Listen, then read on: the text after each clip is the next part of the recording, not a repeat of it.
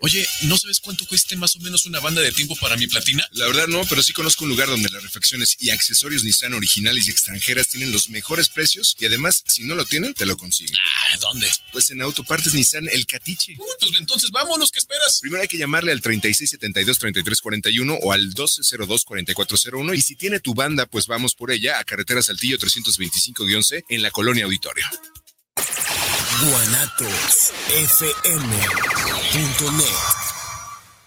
Los comentarios vertidos en este medio de comunicación son de exclusiva responsabilidad de quienes las emiten y no representan necesariamente el pensamiento ni la línea de guanatosfm.net.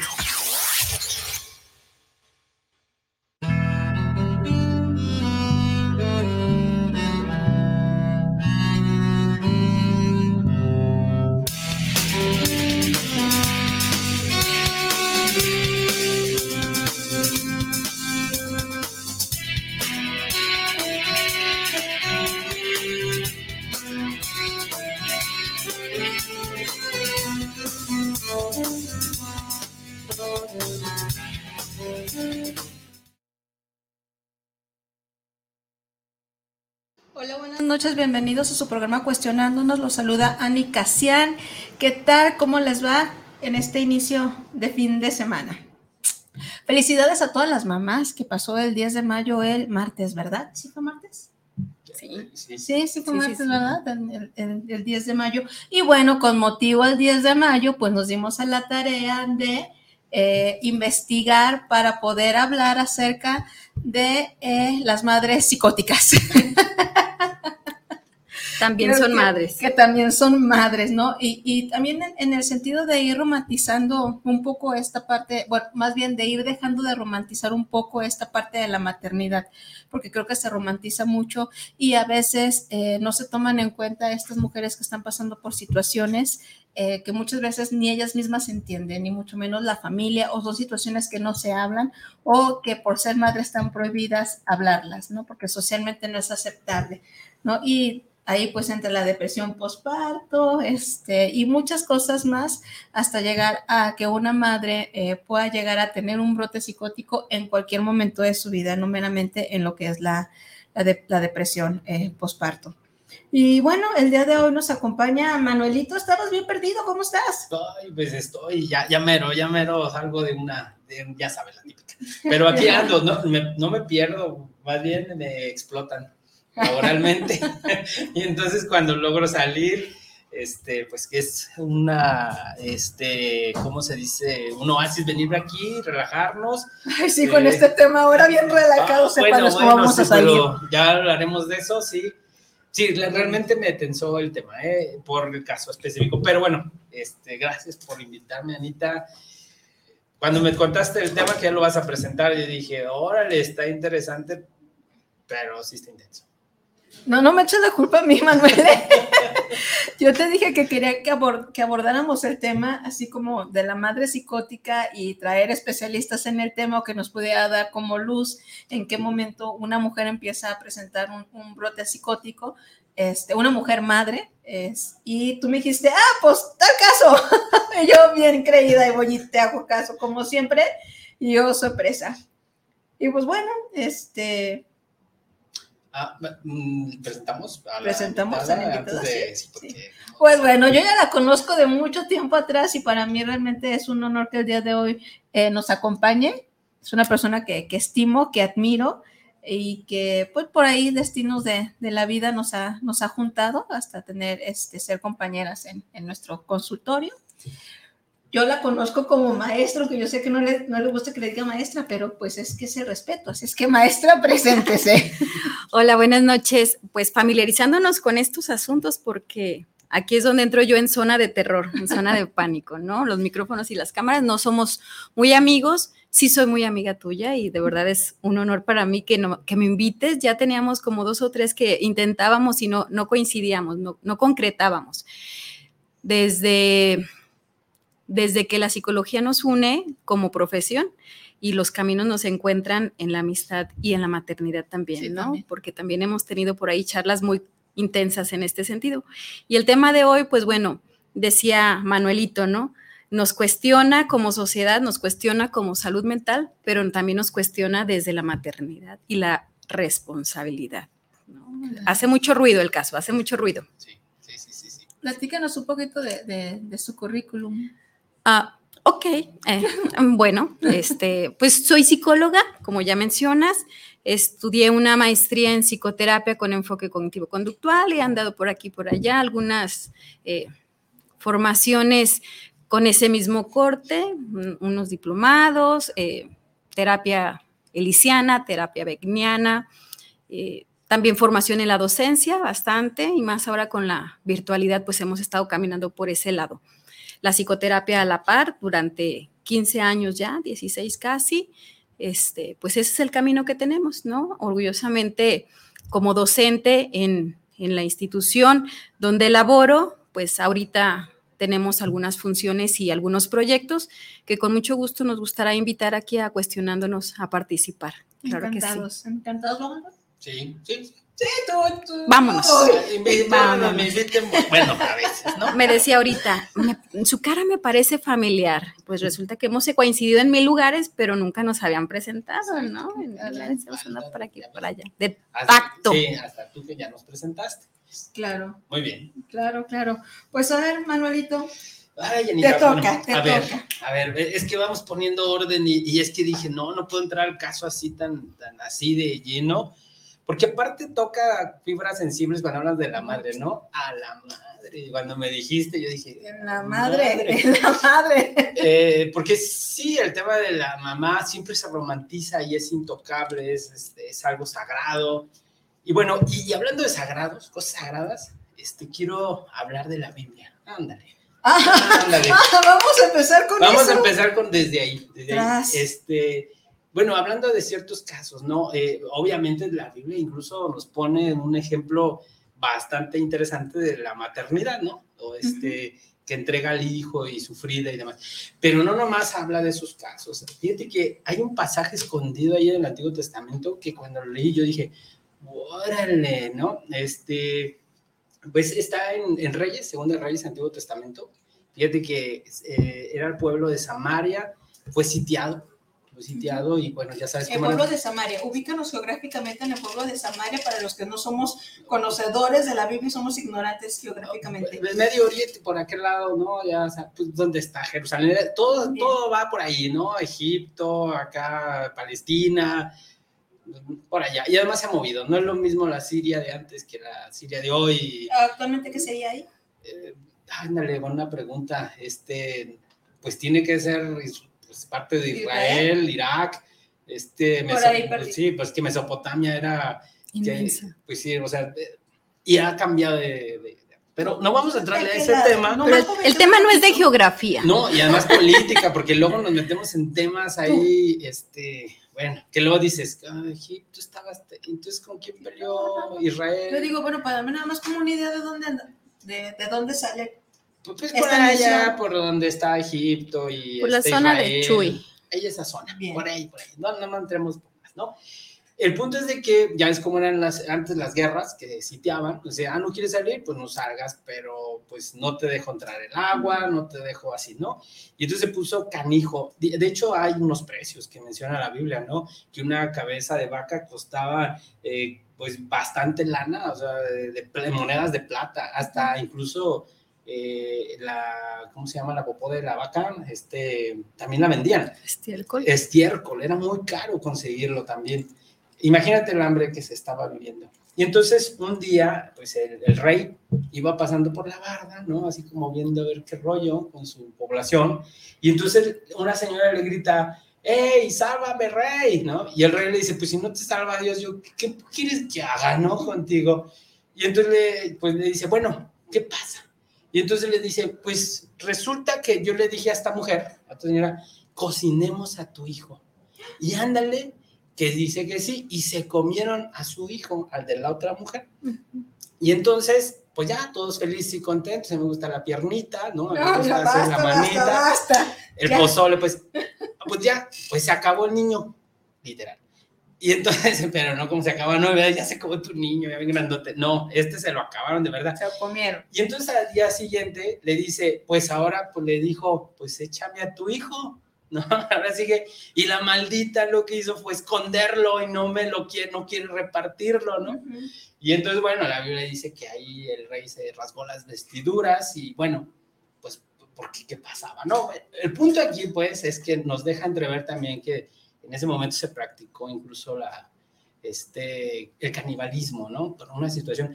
Pero bueno, también ahí ya nos empieza a marcar, a desmitificar esa visión abnegada, ¿no? De la, de la mamá. O sea, no, realmente eh, eh, nos presentan mujeres, porque no habla del esposo, no habla de la familia, dice una mujer haciendo trato con otra mujer y decidiendo por sus hijos y decidiendo comérselos, además, ¿no? Antes no darle de comer, a lo mejor hubieras igual de bizarro, me moché la mano y le di la mano de comer, no, dice, no, mejor no lo echamos, ¿no? De que me lo corten a mí, pues, no lo comemos a él. Exacto. Y entonces, bueno, ese es uno de los primeros casos, vamos empezando desde ahí, calentando un poquito motores, Híjole. este, y seguramente, porque luego siempre en los evangelios de domingo, pues no ponen este tipo de, de pasajes, pero son muy esquemáticos por un momento histórico, ¿no? Y además, un momento eh, muy crudo y muy real. De, la, de la vida. Entonces, yo creo que desde ahí podemos empezar a ver que si leemos con detenimiento cualquier documento, dígase este religioso o histórico también, que, bueno, también tuvo un filtro, tuvo un filtro, de Los documentos que sí entraron, sin embargo, sí nos dejan ver eh, y nos empiezan a, a, si lo leemos con detenimiento, empezamos a dibujar las realidades o a cierta parte de realidades eh, de cómo vivía la gente, ¿no? En ese entonces. Y bueno, lo quise traer a la mesa porque me dijiste que hablemos de, de mamás, pero de esas mamás, no la de la Virgen María, sino de las otras, ¿no? De otros tipos que incluso en ese libro también las mencionan, ¿sí? Entonces, bueno, no sé cómo la ves ese para el primer, eh, el primer tema, el primer caso que te quiero presentar, ¿verdad? Una mujer que es doblegada por una circunstancia. ¿no? Así, creo que ahí es el primer planteamiento, ¿no? La, eh, tratemos de, antes de entrar al, otro extremo de la psicosis, pues, de, de la enfermedad, eh, creo que también hay que ver contextos. ¿no? También estas madres, bueno, no dice que estuvieran locas, tampoco las menciona así. Habla de una circunstancia de hambruna tremenda y obviamente un sitio de guerra. Entonces, hasta donde eh, la madre eh, deja de ser esa madre idealizada, ¿no? ¿Cuáles son las circunstancias? A veces no nos presentamos, ¿no? ¿En qué momento yo dejo de ser esa madre abnegada eh, para ser la madre que sobrevive? ¿No? ¿Qué, ¿Qué, me puede llevar? Yo creo que este, este caso... Los factores de sobrevivencia de todos, ¿no? Sí. Porque en este caso podía pensar, pues es que si me comen a mí, de todas maneras mi hijo se va a quedar, ¿no? Tal vez pensando eso, ¿no? Me ¿con muero y... Porque en las guerras entraban y mataban a todos, parejito. Entonces, Bueno, entonces ya a estamos- Que, a, que, a que mate a mi hijo a alguien más, ¿en qué condiciones? Pues qué feo. No, no, no me a mí eso hace que me duele la cabeza y que me dé el vaguido, ¿no? Pero sí puede ser como circunstancial, ¿no? Es debido a las circunstancias que hace que ciertas acciones, bueno, tomen validez, ¿no? Que se validen. Claro. Sí, el- por ejemplo, el canibalismo, en un caso real que no tiene que ver con mamás, bueno, yo no, eh, habría que leer el caso si hubo, ya ves, los sobrevivientes de los Andes, ¿no? Que empezaron a comerse, a, primero los muertos, pues. Dijeron, pues, este, pues, de que se, de que se que echen a perder ahí solitos, a que los aprovechemos, ¿no? Bueno, creo que ese caso, ahí, ahí está para que lo lean, es un pasaje muy pequeñito, pero bueno, nos, nos muestra ahí el caso. No sé si quieras comentar algo de eso antes de brincar al siguiente, que ya está también romantizado, pero también nos muestra algo cultural. No sé si quieras Tú no te alejas, tú hazte para acá, es que para salir todos Ah. bonitos aquí a Ah. cuatro. Ya no, ya no, ya no, no tenemos cubrebocas, ya podemos, Ya podemos estar de cerquitas, tener contacto. Bueno, se van a interrumpir, ¿eh? Digo, Sí. si quieren decir ese caso, porque estuve investigando, a ver cuando me lo dijiste. Ah, contexto, es que cuando Anita me lo dijo, me dijo, quiero hablar de temas de mamás no románticas y porque, bueno, me pareció muy válido porque, pues al fin y al cabo, son personas, ¿no? Somos personas Claro. y tenemos circunstancias iguales, similares, y creo que en este momento de nuestra historia, bueno, eh, el volver a aterrizar, a, a, bajar a la mujer allá del cielo, ¿no? Y decir, hey, ven, ven, ven. Este, creo que ayuda a entender también contextos y también quitar ciertas cargas. Sí. Sobre todo eso, pues, ¿no? Porque la madre lucha por ser perfecta, ¿no? lucha por ser la, ser la mejor Se desgarra. Madre. Sí, en esta, en esta búsqueda de la perfección. Y esta misma búsqueda de perfección es la que te hace de repente hacer cosas que están ya este, un poco desfasadas, ¿no? Lo que es que truene esto, ¿no? Exacto. Sí, eh, entonces, mira, yo quería plantear desde ahí porque para poder entrar a nuestro contexto judío-cristiano, o sea, uh -huh. nuestra, porque son, tenemos una cultura judío-cristiana, ¿no? dije, pues agarrémosle desde ahí, empecemos desde dónde viene ese, que eh, el tema a veces en la Biblia es medio misógina, ¿verdad?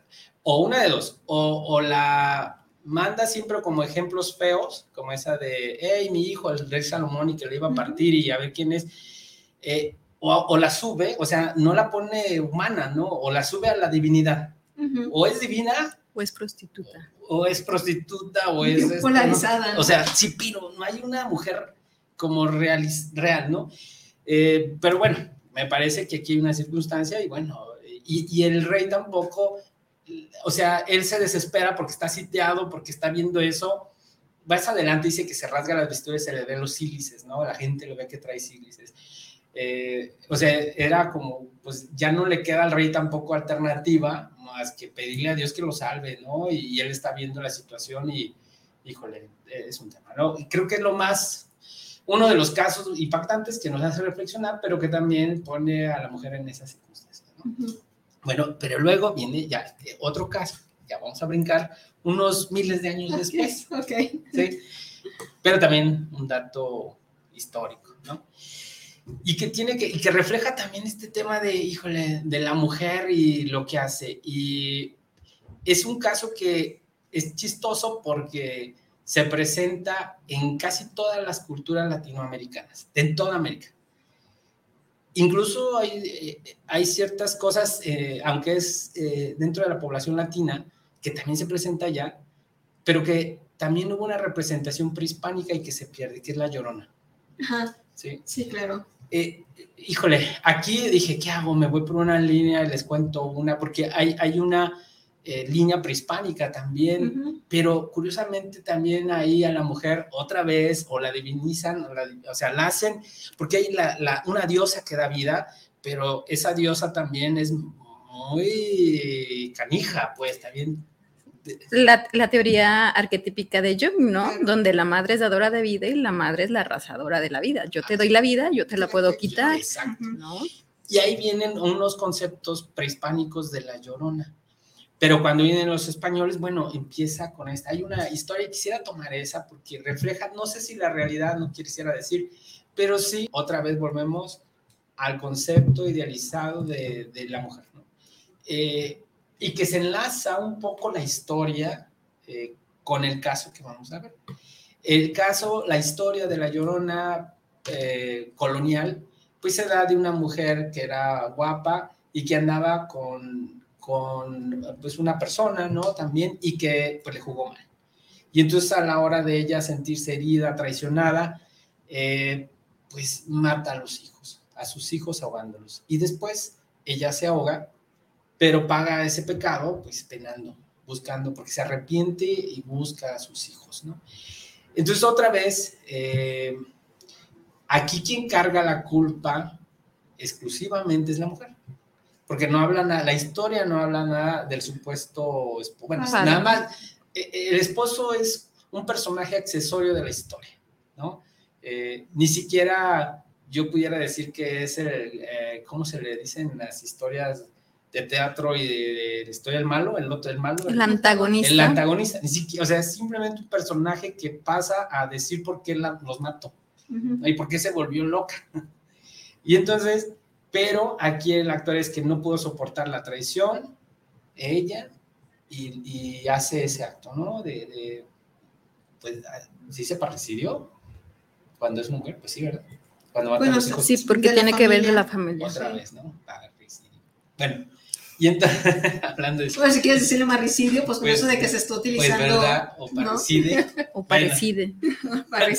Bueno, empieza con par. Bueno, No, ya, ya. madre, Juan. Es que cuando estaba leyendo todo esto, eh, son esos cuestionamientos, ¿no? Reiterativos de la anulación de la mujer, ¿no? El tema de ella carga la culpa, ella la responde, ella es la que pena, ¿no? Es, eh, depende de alguien para sobrevivir y, bueno, y se vuelve loca y, y mata, ¿no? Es la asesina, la que, ¿no? Y creo que esta refleja, por supuesto, o nos va posicionando en esta cultura eh, otra vez, de la mujer o, o- o la santa mujer que cuida a sus hijos abnegada y que se va a ir al cielo por, por morir este, pobre y ahí sacrificada. hijos. O la otra que, este, otra vez mezcla con la prostitución o si no traicionada por alguien y que se vuelve loca cuando ya no tiene el hombre y pues se y no se va al cielo, ¿no? Se va. Pero ¿sabes qué sucede? También está involucrada como todas estas atribuciones socioculturales que no son delimitadas al occidental. O sea, bien lo estás diciendo, en cual, casi en todas las culturas esas atribuciones a la figura materna desde épocas, bueno, prehispánicas y precoloniales y desde las primeras civilizaciones, donde la madre no solamente es madre y como tú dices, tiene esta polaridad, pero aparte está obligada, obligada a ser protectora Ujú. aguas con una falla, ¿no? Y si por algo, algo le sucede al hijo, aunque no sea atribuible a ella, porque los casos que estamos hablando o que vamos a, a tocar tienen que ver con algo que ella hizo directamente a los hijos, que ya es mucho y es, y es terrible. Y espérense a lo que sigue.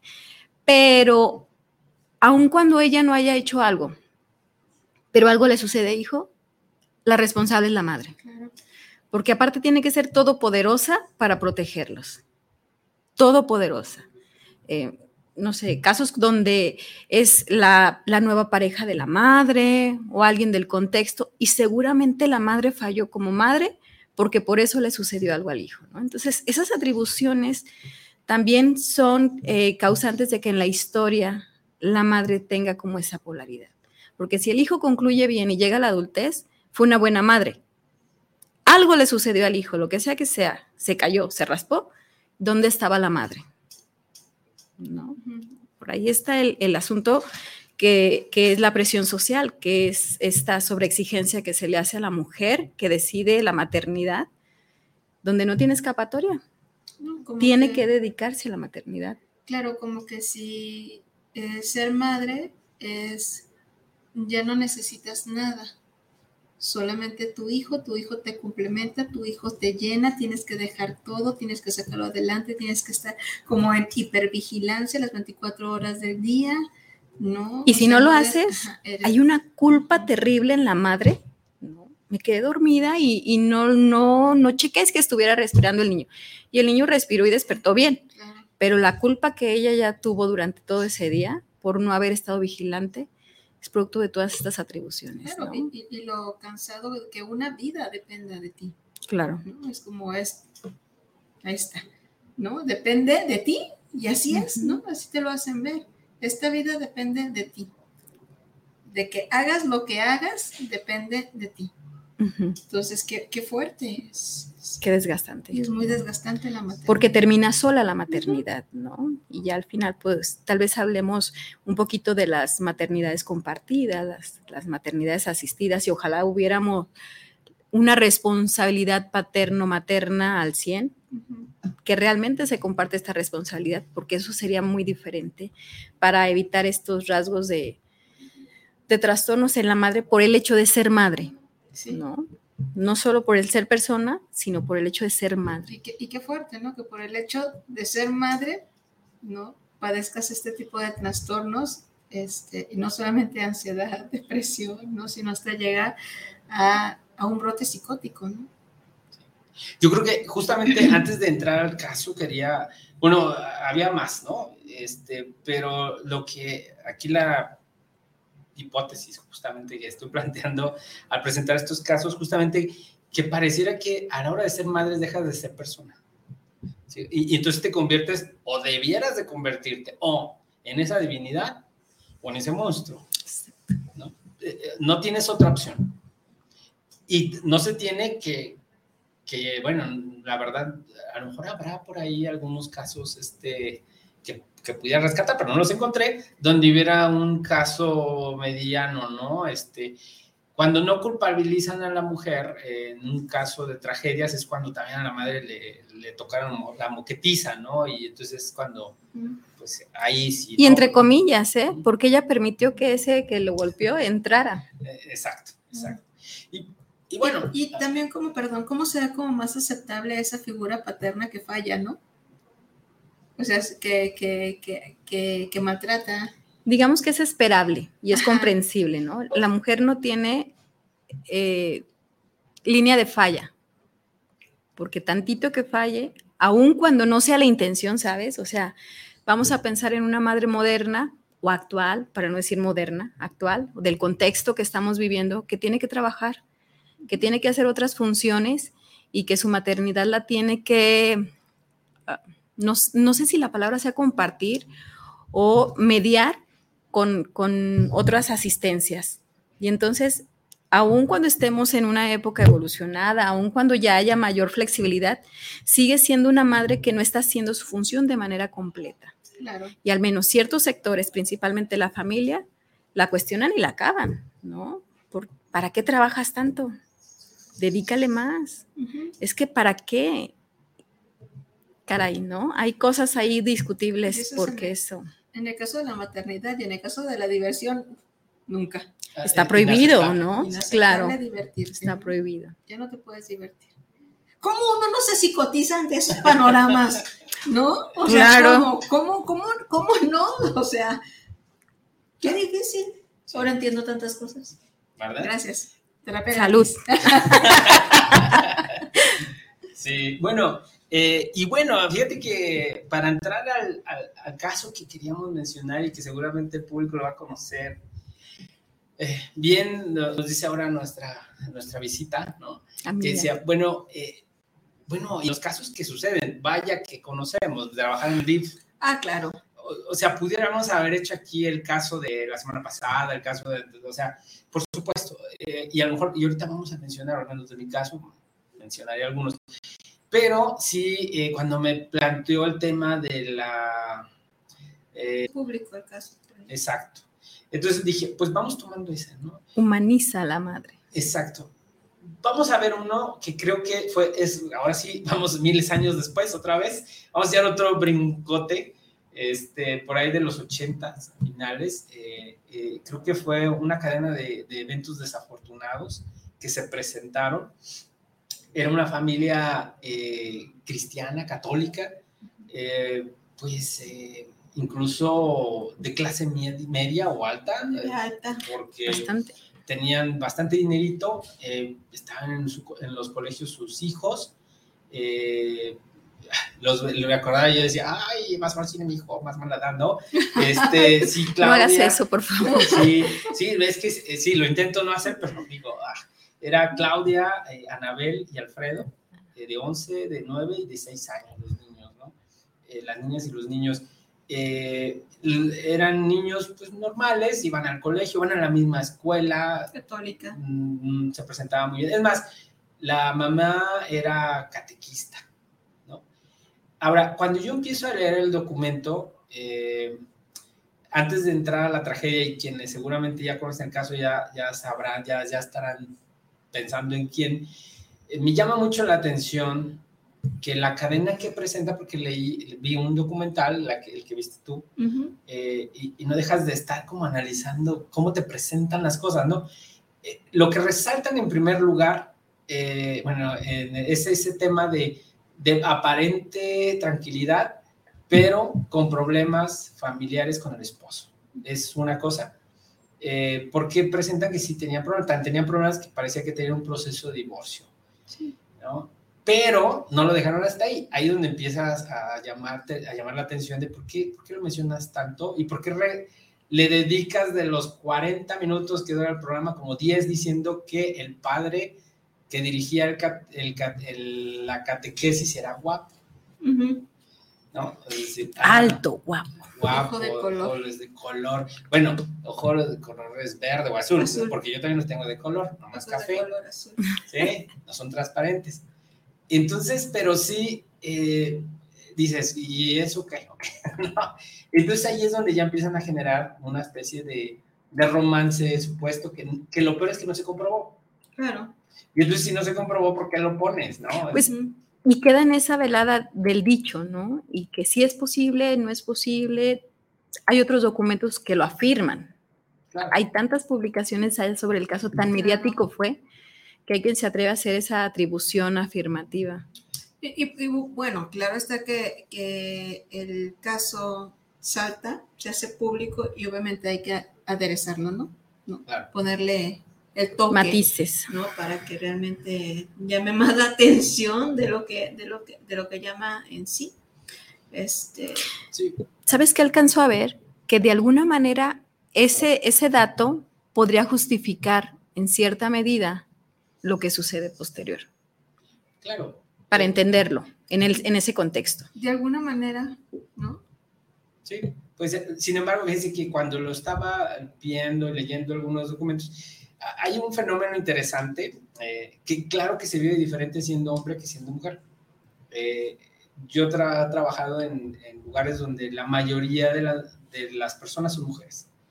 Y entonces resulta que pues me ha costado con la mitad de mis compañeras y compañeros, y ¿Te ha- ¿verdad? Mi ¿Te novia. ha acostado o te has acostado?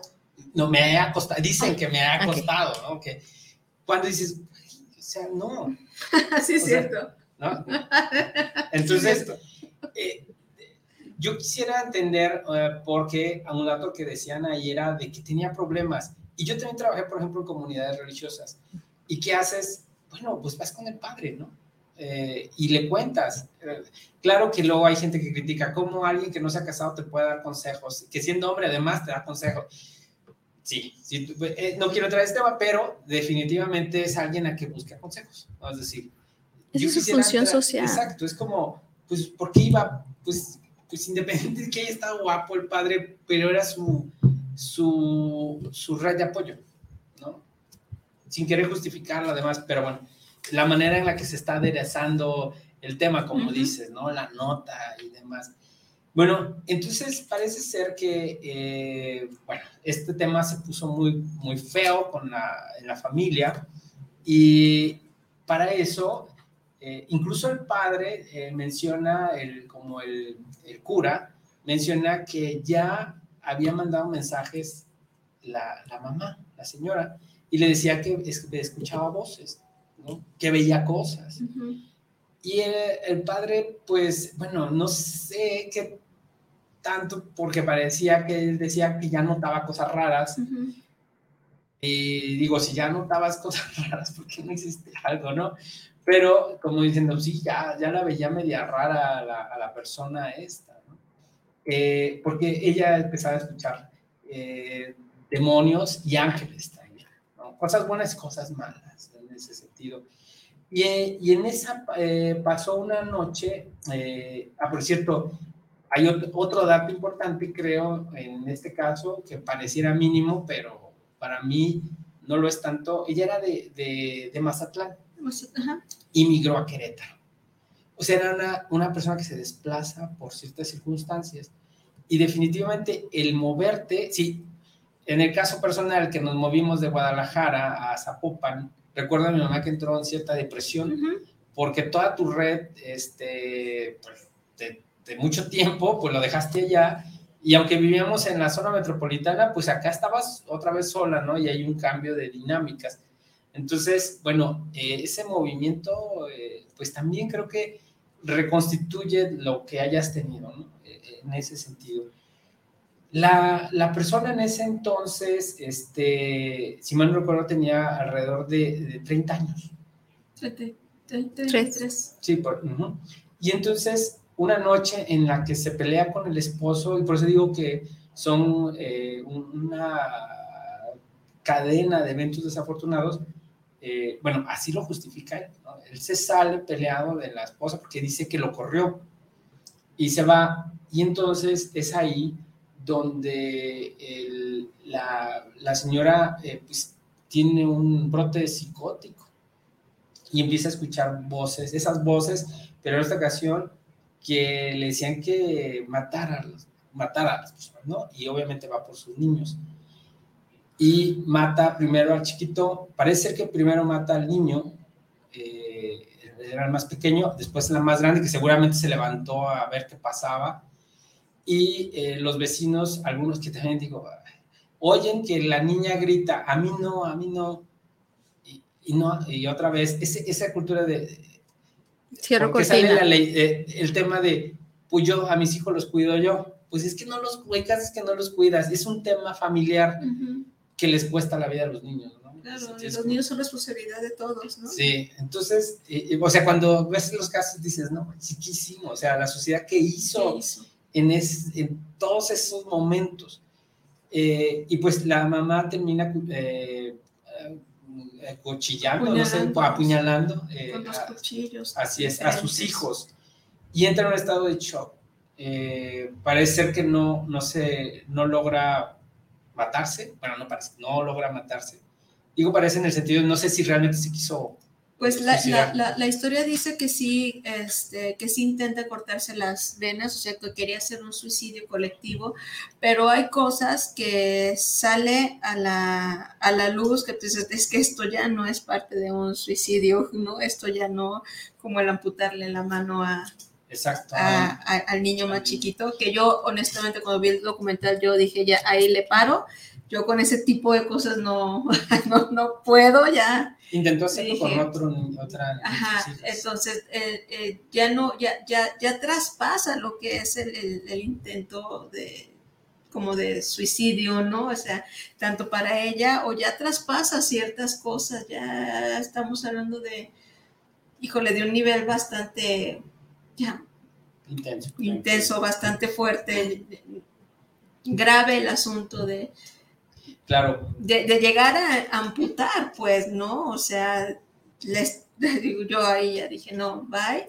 Este, creo que dicen que ella sí se corta, pero no, no logra. no, no, no logra. Hay este, otras fuentes que ella dice que, que sus hijos estaban llenos de cápsula porque habían comido pisón de antes, ¿no? Ya. Sí, Sí, como que ella entonces totalmente fragmentada, totalmente este, en shock. Este, no, mis hijos están dormidos y, y no es sangre, es cápsula, cenaron pizza. O sea, ella tratándose de a lo mejor de elaborar una historia.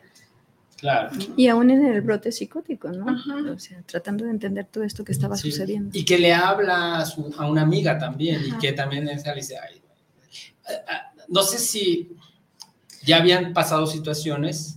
Y- Yo la amiga refiere que sí. Sí, ya ah, lo que yo, bueno, estuve investigando de otros casos. Yo este caso lo conozco por un programa de televisión que tiene origen este, de eh, cosas Paranormales. de miedo. Sí, ¿No? sí, sí. Suspenso. este, de suspenso y ese tipo de cosas, de posesiones, muy famoso en la televisión local, ¿no?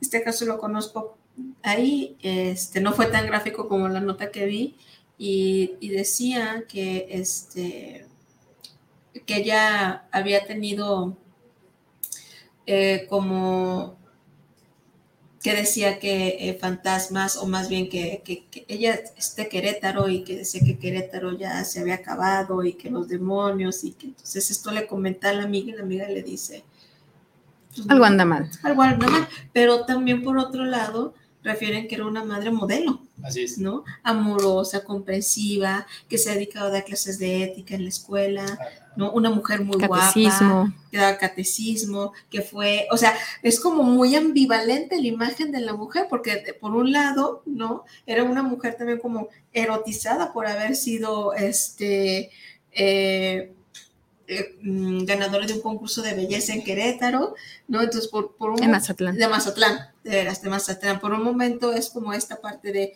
pues soy guapa, soy sexy, estoy erotizada, bla, bla, bla, y luego por el otro lado me convierto a lo mejor en la madre perfecta, abnegada, religiosa, que trabaja en un lugar, eh, en una escuela católica, que doy clases, ¿no? Entonces, eso también la pudo llevar como a decir "Pues, realmente quién soy. ¿Quién soy? Sí, ¿no? exacto. Sí, porque, eh, bueno, eh, poco habla Alfredo, es el esposo, ¿no? Pues, solo habla de que estaba loca. Y pues obviamente también, yo creo que, pues también en su- supongo que en su dolor también se quería desafanar del bronco, no, también, ¿no? Pero ¿qué pasó, no? O sea, como dices, era la mujer la guapa, la perfecta, eh, pero a pesar de ser la guapa, la perfecta y la ideal, no podía eh, tener una relación ideal con lo supuestamente con la otra persona, entonces, eh, aquí es donde vuelvo al tema, ¿no? De, de la ideación, ¿no? Eh, a 30 años después, ella sale, salió el 2020, por ahí de julio, si no no recuerdo, salió. Sí, Sí. sí. Sí, acaba de salir hace poco, pero sí, casi estoy seguro que fue como en julio del 2020. Pues salió entre comillas, porque en realidad se queda recluida en el hospital psiquiátrico Hasta donde seguía viviendo, más bien se termina su condena, Exacto. ¿no? Y cuando la entrevistan a ella, eh, sí, prácticamente como una, eh, una persona que sufre eso, porque, bueno, cuando se presenta, se presenta como un brote psicótico. Pero eh, lo que ella menciona es que ella está tranquila, porque ella no fue. Pues es decir, ella no, Ella cuando sucedió, ella no estaba en sí. Y dice, bueno, ahí en el, en la- en el reclusorio me trataron bien. Mm, Pues claro, bueno, por un lado, pues obviamente había un control, ¿no? De, de- de que no le hicieran nada. Pero creo que también ahí hay muchos casos más también similares en ese sentido, que pudieron haberse visto eh, iguales, ¿no? Eh, mujeres en situaciones similares. Eh, y es un entorno de iguales. Eso es importante. Por eso, tal vez esa, eh, esa regulación. Eh, de las cosas que dice es que va a buscar a Florence Cassés, que es se, hizo, la hizo, se hizo amiga y que se quiere ir a Francia porque aquí en México, quién sabe cómo le va a ir. Eh, hablando otra vez de esa presión social, y que claro, no es poca cosa, por supuesto, pero que toda la responsabilidad del caso, tan, tan, es su responsabilidad, que no es el caso eh, Castaño, ¿no? Como pudiera, o sea, así se apellidaba el esposo, se apellida, sino Mijangos, Mijangos. que es el, el de ella. O, ¿por qué no Castaño Mijangos? O sea, otra vez, ¿por qué ella? Porque ella. Eh, porque en ese caso, pues también el padre dejó a los niños, ¿no? Es decir, si ella ya, eh, si el padre ya veía cosas raras, si él ya veía cosas raras, A pesar de que estaba luchando por la custodia, ¿no? De Exacto. todas maneras los deja. Exacto. Entonces dices, bueno, ¿y tú qué ondas? ¿Por qué, por qué no hay una carga social también al papá? Que claro, que al principio parece ser que lo querían culpar y demás, pero pronto se liberó, ¿no? Es como... Lo que pasa es que ya no vivían juntos. Entonces, ese fue el factor como para decir, ah, ok, entonces, si ya no estás viviendo en la casa, ya no hay responsabilidad, ¿no? Es todo ella. Exacto. Lo pueden encontrar ahí en las redes sociales como el caso Mijangos, sí es Mijangos, Sí, ¿verdad? Mijangos. O también conocida este, como la llena de Querétaro. Sí, que, que, que iba a hacer con eso, aunque no lo quería mencionar desde el principio, eh, por lo mismo que estoy, estamos hablando, ¿no? El tema de, de este, por qué la carga tanto con, Con la mujer. con la mujer, ¿no? Y bueno, y ahora sí, eh, pues ese era el caso que quería, esos eran los casos de contexto que quería platicarles. Claro que hay más. eh, si escarbamos poquito, seguramente vamos a encontrar contextos, pero que definitivamente, mm, bueno, sí hay gente mala, sí hay gente mala, tanto hombres y mujeres, eh, por igual. Pero muchas de las veces eh, creo que los casos de las madres eh, pues malas, si, si queremos decir, hay un contexto de cargas, de responsabilidades que se presionan solamente o se cargan hacia ellas, más que a, a- los dos, ¿no? A un contexto social incluso, porque a veces eso también genera, ¿no? Entonces, bueno, este es el caso que quería hablarte, Anita, que quería poner de ejemplo. El caso de Mijangos, insisto, ¿por qué, ¿por qué no hablar del diario? Porque Ah, porque a lo mejor no lo conocen y este lo pueden investigar. Claro. Eh, este, no vamos a dar nombre, ¿verdad? Hay algunos que sí salieron a la luz, eh, que más adelante platicamos algunos, pero que no se hicieron tan mediáticos como, Como este. porque aparte, como dices tú, aquí hay un contexto otra vez fantástico. eh, bueno, también yo sí Y creo- clasista. y clasista, exacto. Eh, que es el tema de la posesión, ¿no? De- porque fue, parece una, no una opresión, sino una posesión Posesión. Además hay un sentimiento de culpa ahí que se tenía, que, que potenció toda esta situación y que llevó a, esta eh, situación lamentable, ¿no? que es el asesinato de las, de las niñas y, los ni- y el- y del niño. Pues Anita, ese es el caso y qué bueno que ya lo lea para poderlo sacar porque no me gusta verlo, no me gusta buscarlo, este, pero ahí está. Sí, sí, ahí está, sí es un caso bastante eh, fuerte, a lo mejor lo estamos tocando de una manera como eh, suavecito, eh, pero pues ahí está el dato para que ustedes lo busquen después del programa, claro está. Ahorita quédense aquí con nosotros.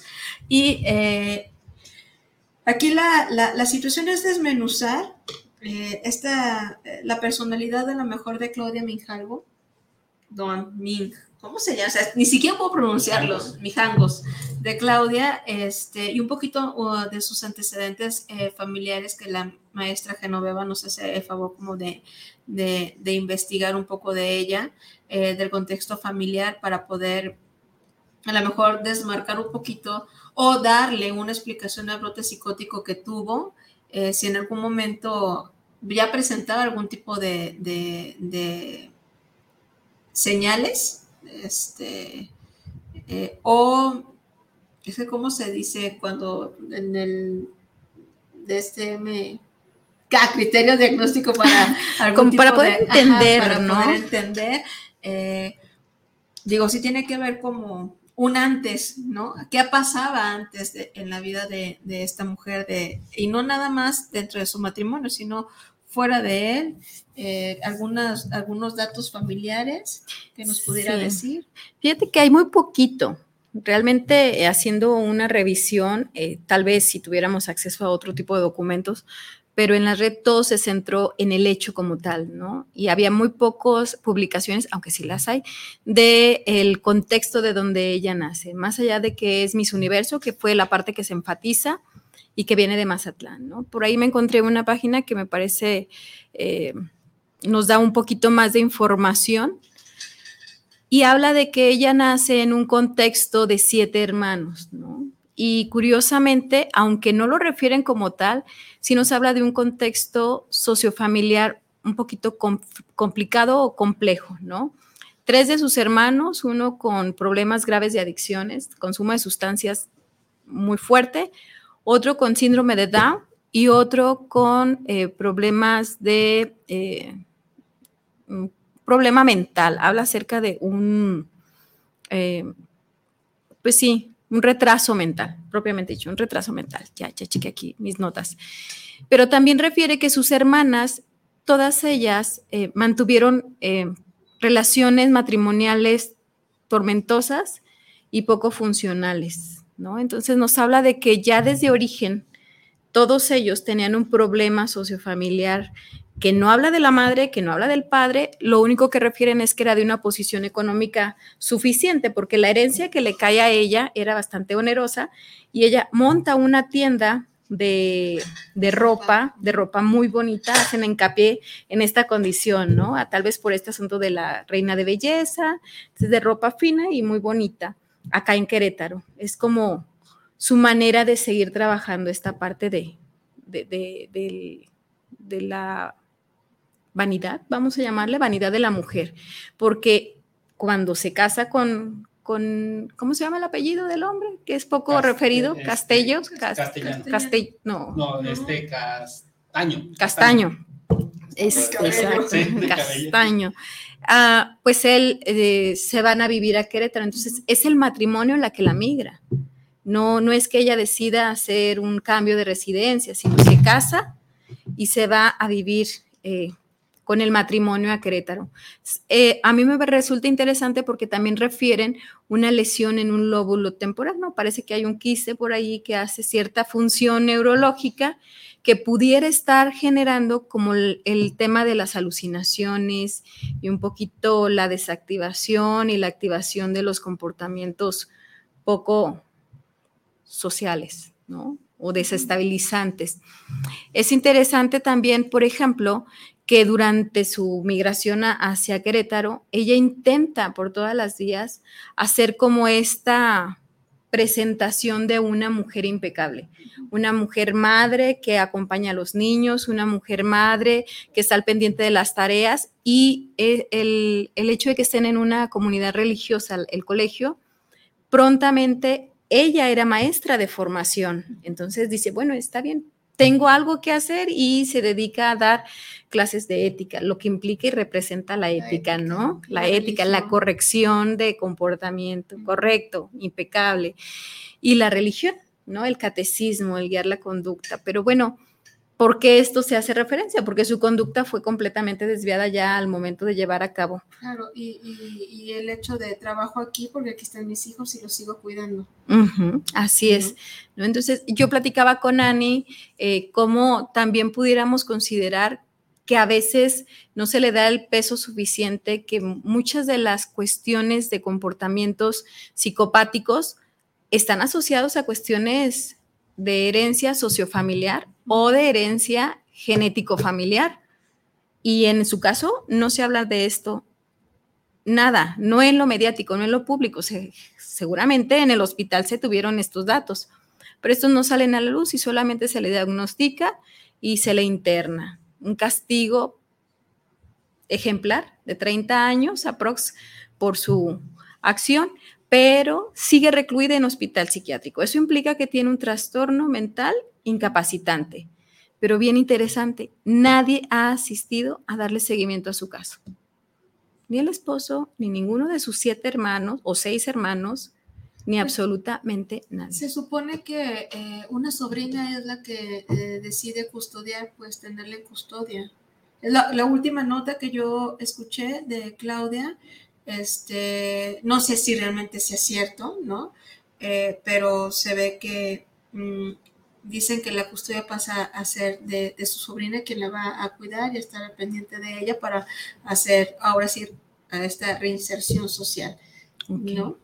Eh, sin embargo, pues sigue eh, la señora como en esta total negación de que ella no fue y le eché la culpa pues a la a, que una entidad ¿no? estuvo ahí dentro de ella mientras que cometía el acto, sigue con, con tintes marcados obviamente de esquizofrenia. Eh, y eh, que tampoco se sabe si va a regresar a vivir a su, a su casa, ¿no? Eh, y, y, digo, tristemente va a enfrentar la, la realidad, ¿no? Que la ha mantenido, de la cual se ha mantenido alejada. Entonces, eh, dicen que conoció a esta mujer francesa que se quiere ir a, Francia para evitar todo esto, pero por la edad y por su discapacidad ya, mm, pues sí, mental que tiene, este, pareciera ser que son como esos intentos de, poder adaptarse de nuevo a, y hasta donde es también parte de, un, de, una, ideación, así es, de un delirio. De un delirio entonces, también dice que va a sacar un libro que escribió. Entonces, la verdad, no sabemos qué es lo que vaya a pasar con, con la mujer actualmente, que tiene alrededor de 63 años. Así es. Un poco más. 63, 65. Entre 63 y 65 años.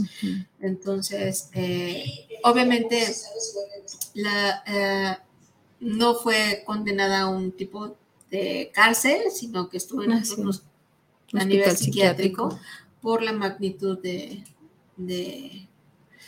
no sé cómo llamarle a lo que hizo. Acción. Este, por la magnitud de, de, sus acciones. De, sus acciones, pues, ¿no? ¿Qué sigue con ella, no? O sea, ¿qué pasa cuando alguien, eh, debido a su trastorno, y qué tanto cuando alguien realiza una acción por, por un trastorno de esta naturaleza. Sí, y si estaba en trastorno, porque ah, me queda claro que puede ser un brote psicótico debido a una situación de, muy, de mucho estrés, ¿no? Que también, obviamente, el quedarse y hacerse responsable de tres hijos, ¿no? Y por ahí también hay como historia de, de violencia intrafamiliar no es la pareja de uno con el otro, pues, o sea, no es de que ella sea la víctima, sino una mujer que también era reactiva, ¿no? Era una mujer que también confrontaba, era una mujer que no permitía. Eh, mm, Y, Y la historia desde la infancia, Ajá. Ani, o sea, la historia desde la infancia, el hecho de que, aunque no es abierto, no, no está expuesto como tal, este, esta tendencia a que todas las mujeres de esa familia tuvieron relaciones familiares que terminaban en divorcio, Claro. que terminaban en problemas maritales, ¿no? Entonces habla de un sí- patrón conductual de relación. Ahí pudiera ser cierto esta parte de que, obviamente, eh, yo, bueno, no voy a hablar personalmente, porque también me pasa. No, No, soy como la mejor en la elección de pareja. No, me queda claro que también ella con este patrón familiar que tenía en la, en la- relación de pareja, yo sí veo posible, ¿no? Que se haya enamorado del padre. Aunque no estuviera guapo, ¿no? Es como, ah, ¿no? Aunque no, aunque no Es un fuera guapo, refugio, es un refugio, es una figura, claro, ¿no? De protección, de mucha protección te escucha. de escucha, de contención, de mucha contención, porque ya lo decían, pues, ¿no? La religión sirve para contenerte de ciertos actos, Así ¿no? es. Entonces no sabemos qué tanto ella buscaba esta, esta parte religiosa para, para mantenerse este, contenida en lo que pensaba o en estas ideas que tenía en relación a sus hijos, ¿no? Y de, eh, en otras de las páginas se habla de que el- la separación de, la pareja viene cuando el, el ma- el marido se entera de la infidelidad, ¿no? No solo del enamoramiento, sino ya de una infidelidad, de un enamoramiento también del padre Ramón hacia ella. Y que bueno, era justificado de que el hecho de que ahora a cualquier hora del día, ya no eran sus horas de catequesis, ya no eran sus horas de la ética, ya era cualquier hora encontraban a Claudia en la iglesia y hacían mención porque menciona, eh, otras madres y el otro padre, que era el representante de la, de la congregación, refería que ya era andar detrás de Ramón, ¿no? O sea, en qué te ayudo, en qué te ayudo, en qué te ayudo. Según el, el documento que yo leo, el, eh, este sacerdote cita a, Cervantes, bueno, al hombre, ¿no? Al, ma- al marido, Al marido, Castaño. a Castaño y habla con, con Ramón y les dice, a ver, esto tiene que parar. O sea, por dos razones, porque tú estás casado, tú estás casada con él y porque tú eres un sacerdote, ¿no? Entonces, al saberse descubierto, también Ramón pone un límite y le hacen una transferencia, porque creo que ese es el detalle que nos lleva a pensar que es plausible que sí haya existido por lo menos un romance, no sabemos si una infidelidad como tal, pero sí un, un vínculo, ¿no? Que se estaba generando entre ambos. A lo mejor no era de Ramón hacia ella, no lo sabemos, ¿no? Porque bueno, también hay historias en la iglesia, pero sí que ella sí se estaba prendiendo emocionalmente de él. Y eso sí es un hecho que, que lo refieren varias personas.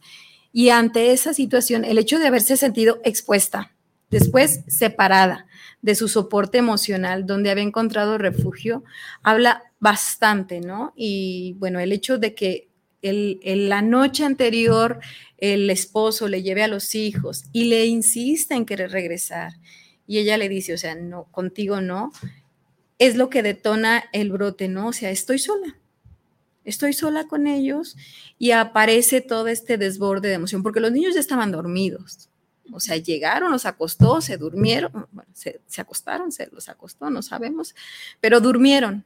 Y es hasta después cuando aparece todo esto. No fue llegando, no fue cuando los niños estaban jugando, todos salieron. de ella, ¿no? Todos salieron de la habitación, todos ya estaban dormidos. Al niño lo ataca en su propia cama. Entonces, lo que da cuenta de que entre ese momento que los niños llegan y el momento en el que ella empieza el ataque, en la madrugada, pues pasaron cosas en su mente, pasaron cosas en su emoción, ¿no? Que son estos desbordes. A mí sí me da miedo eso. Porque Pues todos estamos expuestos. Pues dice Lacan que no cualquiera se vuelve loco, ¿no? La locura no es un regalo Pero para usted no todos. es psicoanalista, maestro, ¿por qué me saca así? Pues Me ahorita acuerdo. venimos a hablar de toda la psicología en general. No, Me fíjate, salió muy lacaniana. lo que pasa es quiero que por mi alma. lo que pasa es que eh, creo que tiene que ver con los factores resilientes, Sí, claro. los factores de adaptación. O sea, definitivamente eh, muchas mujeres han estado expuestas a situaciones como las de Claudia, más enfáticas aún, y no necesariamente han terminado en una situación como esta. Donde voy es, hay muchos antecedentes alrededor de ella. Sí, sí lo entiendo, sí lo entiendo. Este, voy a hablar de mí, no he matado a mi hija. Ay, no, qué feo. Pues estaba revisando yo el caso, yo le, estaba platicando a Manuelito de que no, es que yo me mareé, pues no me mareé porque yo fui diagnosticada con depresión postparto. ¿No? Entonces, eh, yo no me quería quedar sola con mi hija por temor a hacerle algo, ¿no? Eh, y yo no entendía, pero aparte era, no, no sé qué tanto fue depresión postparto y aparte inducida por el fármaco para no embarazarme. Ya. ¿No? Porque eso, eh, yo decía, es que esto que yo siento, no, no es, o sea, sí sé que es una depresión, o sea, sí sé que es tener un humor deprimido, o sea, sí, pero esto que siento ya no está dentro de la normalidad, pues, ¿no? Ya no, porque me decían, es que disfruta tu hija y era así de, ¿cómo? O sea, Quiero golpearte si me vuelves a decir eso, claro, ¿no? ¿no? Entonces, eh, este, bueno, yo, yo agradezco mucho el acompañamiento de mi suegra que me hizo estar ahí, este, pero eh, sí fue como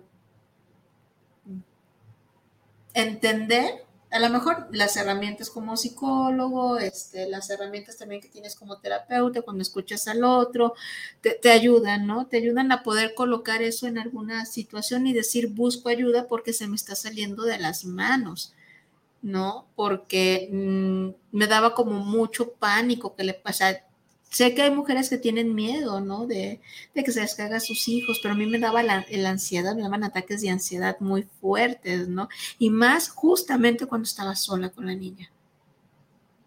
Entonces, yo buscaba una red de contención, ¿no? El no quedarme sola, claro. porque si me quedaba sola no sabía qué pudiera pasar, ¿no? Llegué hasta pensar en aventarme las vías del tren ¿no? De querer escapar de la situación porque era demasiado abrumante, ¿no? Era, es una bruma total. Y esto puede pasar en cualquier momento, ¿no? En no, no, hablamos precisamente de, de, de la depresión posparto, ¿no? Sino en cualquier momento el hacerte cargo de un otro es abrumante. ¿no? Tú sabes lo que pasó, ¿no? Claro. Este, yo me quedo sola con tres niños, embarazada, ah. eh, embarazada de siete meses y medio, dos ya, pues ya nacidos, obviamente, uh -huh. ¿no? No venían tres en camino. El, la tercera es la que venía en camino. Y, y, fíjate que yo no soy psicoanalista, tienes toda la razón. Este, yo creo que ni siquiera soy cognitiva conductual, simplemente me inclino más hacia esa teoría. Pero en ese momento yo sí quería volverme loca, ¿sabes?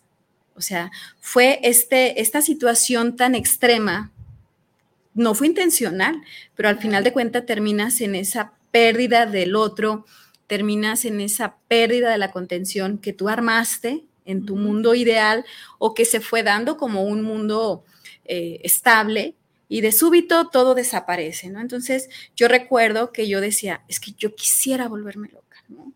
Y quisiera no ser funcional y, y, que esto pasara, ¿no? Y despertar en dos años, yo decía, y despertar en dos años o en tres años y decir, ah, ok, aquí están y vamos a seguirle, ¿no? Sí, Para adelante. No, no, contactar con eso, ¿no? Con eso que se está viviendo, que está del queque. Sí. Y, y sin embargo, no se pudo, ¿no? Y sí estuve en un estado de depresión eh, profunda. Eh, en un contexto donde no podía refugiar en, en, la medicación porque no había posibilidad de que yo pudiera asistir a un psiquiatra. Y entonces fue así de, pues tus recursos, mami, ¿no? Ajá. A ver, échale. Recuerdo mucho una persona que cuando ocurrió ese evento me decía, pues allá adentro dice que eres psicóloga, ¿no? Así es que te calmas o te calmas.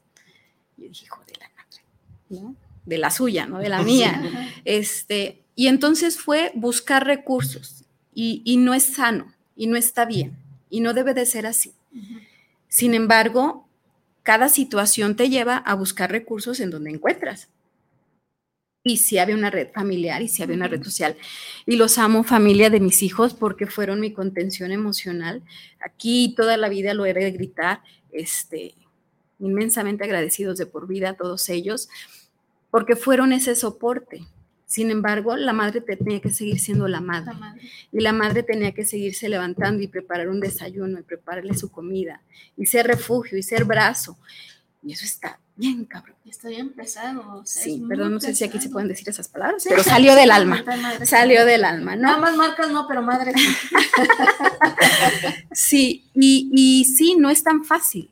No es tan fácil llegar. Sí desarrollas otro tipo de trastornos, pero un cuadro psicótico, la locura, como tal, no es un regalo de cualquiera. Yo hubiera querido ese regalo en ese momento. Híjole, yo no, yo, yo así como pasó, así lo, lo quiero, ¿no? Haber tenido, porque son situaciones muy, muy diferentes, me queda claro, ¿no? Este, pero yo, gracias a Dios, salí de, de, esa parte, gracias a Dios, este, bueno, no, gracias a Dios, yo creo que él ya estaba haciendo otros mundos y dice, ¿no? Está muy ocupado en otras Estamos cosas. ocupados en otras, otras, otras cosas. Dice Dios, ayúdate que yo te ayudaré, ¿no? Entonces. hay un cartón, digo, no me acuerdo, ahorita lo voy a buscar para decir de quién es el cartonista, ¿cómo se dice? El caricaturista. caricaturista. Este, se ve a Dios sentado y luego le dice, sigue la luz, hijo. Y entonces luego se abre el cuadro y se ve el alma que va y es una lámpara de zancudo y truena. y le dice San Pedro, ¿qué pasa? y se ríe, ¿no? jugando contigo, pues jugando con uno, ¿no? Entonces dices, pues no sé si te estaba poniendo atención o estaba diciendo, sigue la luz, mija, ¿no? Sigue la luz, ¿no? Sí, yo les digo a los alumnos, ni se, ni se invoquen a Dios, o sea, él está ocupando, haciendo tsunamis y preparando terremotos. Claro, o sea. claro, otros mundos, ¿no? Claro. Pero eh, en ese momento, o sea, yo, yo entiendo, puedo entender a, a Claudia, que no tenía una red de apoyo, que no tenía una familia, que sus hermanas estaban con sus problemáticas, que su hermano estaba en, la, en las adicciones, que su hermano estaba con su problema de, síndrome eh, Down, que el otro con un retraso. Y la supuesta red a la que se acercó le trajo más problemas y culpa. Exactamente, ¿no? Porque lo que necesitaba ella era contención, a lo mejor ni siquiera necesitaba eh, que el padre se enamorara de ella, ¿no? Nada más necesitaba que la contuvieran y que le dijeran, a ver, vamos buscando otras opciones. ¿No? Que la amiga, que cuando le habla a la amiga en un intento de desesperación en el sentido que no fuera la amiga que le dijera, ay, mañana voy y te visito, sino ahorita, o ahorita, ¿qué necesitas? O si ahorita. Si ya me hablas que ves ángeles, si ya me hablas que ves demonios, si ya me dices que sientes que no perteneces a tu cuerpo y que te ves en el espejo y no te reconoces porque es a lo que refiere, que ya le había comentado a la amiga, carajo, o sea, desde ese momento no solamente voy y te visito, voy y te llevo a algún lugar donde te puedan ayudar a encontrar. Y la iglesia no, era el lugar. No era el lugar. Pero fue su refugio. Eh, eh, porque claro está que la iglesia quien protege pues es el padre, ¿no? O sea, ella que era el padre, o sea, el, el, padre mayor sabía qué es lo que estaba pasando. Este, ¿Cuánto tiempo lo posibilitó? lo sí, dio chance, ¿no? Así como que sentido, ¿no? Y el otro y lo único que ah, pues es que que mi padre no vaya no vaya a romper su voto de, castidad, ¿no? Y me meta yo en broncas y mejor lo mando al otro lado, pero ¿qué pasa? O sea, ¿cuál es la red de apoyo realmente que tiene una mujer en estas en estas situaciones, en estas circunstancias? Pero espérame, y solo hasta que se sabe. O sea, o sea, el problema no es que sean enterar, eh, que, que, lo supiera el superior. El problema no era que perdiera el voto de castidad, era el problema es que se hizo público, porque ya se, se, rumoraba, ya se, se, sobredecía en, en pasillos. El asunto es que se hizo público y terminó en una tragedia. Y, es, eh, bueno, no sé si fue coincidencia, pero yo creo que hay una carga simbólica tremenda cuando su primer víctima es el hijo que se llama con su esposo. Sí. Y que es el hombre. Y que le corta, las, manos. Y que le corta la, mano. Pues es una carga simbólica para mí pues, tremenda, ¿no? Así es. Sígueme torturando con eso, Manuel, por favor. O sea, no lo supero. Justo ahí fue cuando dejé de ver, dije, no puedo con esto. Y que en muchos casos de madres eh, con otro tipo de condiciones y que no necesariamente hablamos de psicosis, pero sí otro tipo de trastornos o de problemáticas emocionales que ven representado al padre en los hijos, en los hijos varones, en los hijos primogénitos, ¿no? O en el hijo que más se parece al papá, al que me abandonó, al que me dejó, al que no hizo, al que me lastimó, ¿no? Y, definitivamente eh, ahí hay una descarga de, lo que no puedo hacerte a ti, de lo que me robaste tú, porque eh, aquí es la presunción presuponer que él al enterarse y al referirle regresa, regresa, al otro ya se lo llevaron, pues tú me lo quitaste. La estabilidad, ese estado de plenitud al que estaba llegando, ficticiamente o no, pero... Sí. Y, aquí yo creo que eso que, porque yo siempre me pregunto, ¿no? ¿Por qué me cuesta trabajo ver, ¿no? Estas cosas. Y es que cuesta trabajo eh, no aceptar, o cómo decirlo, eh, bajar a la mujer madre de allá, Porque a la hora de bajarla del cielo, de la divinidad, o sacarla del infierno, resulta que soy corresponsable como sociedad, como hermano, como esposo, como... Porque entonces deja de ser divina, entonces es mala, pero sigue siendo su culpa. Pero si, si es una humana que no tuvo redes, porque no, no se presenta el caso así. Entonces, porque si aceptarlo sería aceptar que no nomás la iglesia, que sería el Argüende, no, no, no hizo una función de red social que pudieran decir, pues no es mi caso, yo te llevo al cielo, no te llevo una red social. Pero también la sociedad, la amiga, el esposo, o sea, todos fallaron. Por eso cuando hablaba de, fue una cadena de eventos desafortunados, es, fue una cadena de irresponsabilidades. Y sí, y, y que se asuman también esta parte de responsabilidades, porque también estuvieron inmersos ¿no? Este, personal de la salud mental, porque iban al psicólogo, ¿no? Sí, iban a terapia de pareja. Y que, y que le sugiere el psicólogo, ah, pues, este, pues divórciense, ¿no? Pero si ya está viendo aquella toda fragmentada, ¿cómo le dice? Pues desfragmenta tu familia igual que tú y a ver qué pasa. O sea, que, que, Aquí lo importante es que se deje de pelear. Exactamente, ¿no? Pero esa ruptura hace que también haya una ruptura interna y psíquica de un montón de ideales que se, que, que se construyen a través de la formación de una familia, ¿no? Claro. Claro, o sea, acepta el rompimiento en los finales de los ochentas, donde si todavía es difícil ese tema de la separación, los divorcios y demás. O de la madre que se queda sola. Exacto, es tú que vienes exitosa, que estás una mujer guapa, que todo ese rollo, acepta que no puedes contener a tu marido. Exacto, la representación de la mujer Exacto. Lo que sufrimos las bonitas. Pero recuerda que estoy diciendo que eso no es. Perdona, muchos carrillo para relajarme, porque luego de repente esto se pone medio tenso y medio muy trágico. Y el contexto social, ¿no? Por ejemplo, en la nota que yo leí hablaba de alguien que en este momento funciona como, bueno, más bien alguien que en ese momento se desempeñaba como secretario de gobierno de Querétaro, ¿no?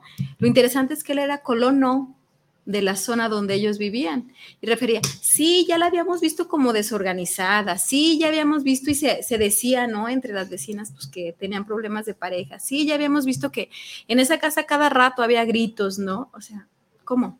Claro. Era esta cultura de esos años donde no te metas en lo que no te llaman. Exacto. Sí, ello es grito y hay muchos casos, ¿sabes? De quizá no de parricidio, pero de violencia intrafamiliar donde cierra la cortina y que no te vean. Claro. Y tú no podías llamar a la policía, tú no podías hacer ningún movimiento porque la sociedad no tenía por qué meterse en el problema del otro. Y terminamos con esos problemas porque no es uno, hay muchísimos casos donde callados. Claro, y, digo, bueno, yo digo, este, este caso es porque es como de gente rica, ¿no? Sí, claro. Es, clasista. Pues vivía en la colonia del secretario de gobierno del Estado. es clasista, Y le dan esa importancia por la clase en la que tiene, ¿no? Es como el meme de lo que está bien siendo rico, lo que está mal siendo, lo mismo siendo pobre, ¿no? Pero a nosotros que nos toca, ¿no? Esta parte de trabajar con, con, con personas en, en, situación de vulnerabilidad en toda la extensión de la palabra económica, social, ¿no? Son casos que o sea, nosotros trabajamos con mamás que prostituyen a sus hijos, ¿no? O sea, digo, eh, pero ¿dónde está la estadística? O sea, no se ven, así ofrécele una vez, bueno, ya ni ve casada, y ofrécele una despensa, este, o denuncia, o un montón de cosas, ¿no? Pero cuando pertenece a, un estrato social alto, ¿no? y toda una cobertura, incluso hasta su salida. Hasta su salida. ¿no? Entonces ahí está como también el, bueno, estas cosas son novedad en la gente rica. ¿No? O no pasan. No, sí pasan, nada más que muchas veces no nos damos cuenta. O sea, este tipo de situaciones o la madre psicótica no nada más tiene que ver con, ese, con, con, esa posición social, ¿no? Pero es donde impacta más también tiene que ver con la gente. Donde duele más. donde duele más socialmente. Y donde también, o sea, tú como sociedad también tienes una parte de corresponsabilidad, ¿no? No puedo, digo, en mi caso, por, en algún vecino, en algún momento de mi vida, este, pues la mamá tiene como ideas paranoides, ¿no? Este, Y lo que nosotros hacemos es, pues, le damos trabajo a una de sus hijas para que limpie la casa, platico con ella, bla, bla, bla, o sea, como con este mapeo, ¿no? Esta intención de ver, porque tiene dos hijos, ¿no? Entonces, de ver qué bueno, o sea, y, y también, o sea, ciertas ideas, pues se aprenden, ¿no? O sea, claro. ¿no? Este, un pensamiento paranoide, si naces dentro de una familia con este tipo de pensamiento, pues lo vas a tener y lo vas a creer y no es algo que puedas discriminar y decir esto sí, esto no. Si crees en fantasmas, tus hijos van a creer en claro, fantasmas. Si crees en lo que te leen las pinches cartas, creces, ¿no? Otro día hablamos de un programa de fantasmas. Sí. ¿no? Entonces, obviamente, pero eh, un, una cosa es el sistema de creencias, ¿no? Que puede llegar a tener una persona y otra cosa ya es como el brote psicótico. Entonces, no todas las personas que puedan tener creencias diferentes a las tuyas, ¿no? Este, va a ser, ah, tiene brote psicótico, ¿no? Es Claro. como muy marcado. Y en esto sí quisiera que nos apoyara para que la gente pudiera como eh, diferenciar cuál es un sistema de creencias normal y dónde ya están marcadas las ideas psicóticas o las ideas propias de un brote psicótico. Bueno, eh, la característica principal son esas alucinaciones y esos delirios, ¿no? Eh, ideas de tipo percibir lo que no existe, y no me refiero a los fantasmas. Eh, oler, sentir, ver cosas que en realidad no están en el presente, ¿no? Oler eh, café, oler eh, inciensos, oler humos, oler cloro, oler ciertos ol- olores que son característicos de un uso particular y no están en ese momento manejándolas. Ver colores, ver figuras, que no es lo mismo que ver un fantasma, ¿no? Eh, es importantísimo que podamos aprender a diferenciar porque el que tiene un- una alucinación lo cree como verdad y lo está viendo en realidad. Es decir, yo estoy aquí y estoy viendo a alguien o estoy viendo algo, algo que se mueve y no me puedes decir que no. En cambio, alguien que ve un fantasma general, es, generalmente es en condiciones donde no se puede comprobar y es flash, ¿no? Es No- un como sí. Como- te lo juro que sí lo vi, ¿no? Era como tal. Entonces, Yeah. cuando es una, una persona con una idea paranoide o ya con pensamiento ya esquizofrénico, ya es asegurar que lo ve. No, y está junto de ti, lo está viendo, ¿no? Como es el caso de Claudia, que estaba alrededor de los niños y no veía a niños. Y, y no solo ella, pues, porque no estábamos junto con ella. Quienes hemos visto a alguien en un brote psicótico, espero que no hayan tenido esa experiencia, seguramente sí, por la profesión que llevamos, eh, está claro que te están viendo a ti y no están viéndote a ti. Le hablan a eso que están imaginando, a eso que está en su mente. Y ven que se mueve y ellos ven que se mueve, ¿no? Y, interactúan con ese, con esa figura, con esos objetos. Entonces, esas son como las características más particulares y más enfáticas. Las alucinaciones y los delirios, delirio de grandeza, delirio de persecución, la celotipia es una forma de delirio cuando lo creo como una verdad absoluta y no hay ningún elemento que me puede llevar a comprobarlo.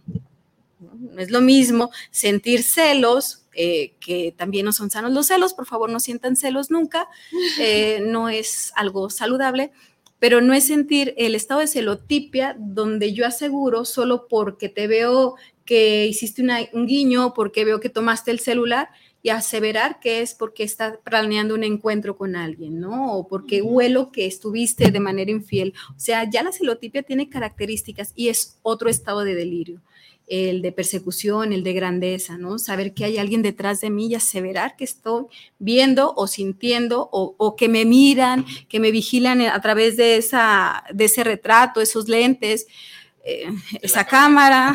Oh, cielos. Este, sí hay como elementos muy particulares que no necesariamente las personas tienen que aprender a, saberlos diferenciar, pero sí que cuando estamos frente a un familiar que refiere que ve cosas que yo no estoy viendo, que siente cosas que no están alrededor, que escucha cosas que yo no escuché, pues ser esa red de apoyo que los acerca a un centro donde pueden valorarlos y entonces darle la atención psiquiátrica, médica y psicológica de acompañamiento y determinar cuál es su situación, porque también un cuadro psicótico puede ser producido por sustancias o por medicamentos Claro. falta de alimentación. Y eso no significa que tenga un trastorno psicótico. Tuvo un brote psicótico porque se tomó mala medicina, por ejemplo, o porque tiene muchos días que no consume agua, o porque tiene muchos días que no se alimenta de manera correcta. abstinencia también de alguna Ya tiene que ver con las sustancias, exactamente, que era para donde iba.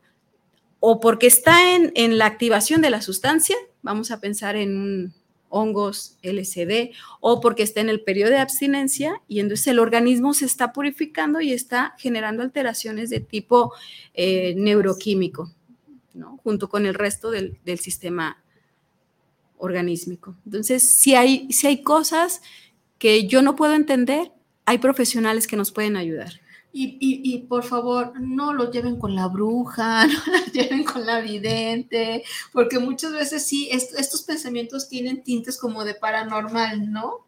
Pues es que se salen de nuestra explicación. Exactamente, ¿no? Entonces, digo, ahí sí hay como que a, a, antes de pensar en que una es una posesión demoníaca o que yo no puedo decir si sí o no estuvo poseída, ¿no? Y que no era la sé. manera en la que los curaban Ajá. anteriormente. Claro, o sea, yo no sé, yo no puedo decir, no, a lo mejor volvemos a traer este caso este, para hablar desde la parte espiritual, que también estaría parte, padre eh, explicarlo desde ahí, ¿no?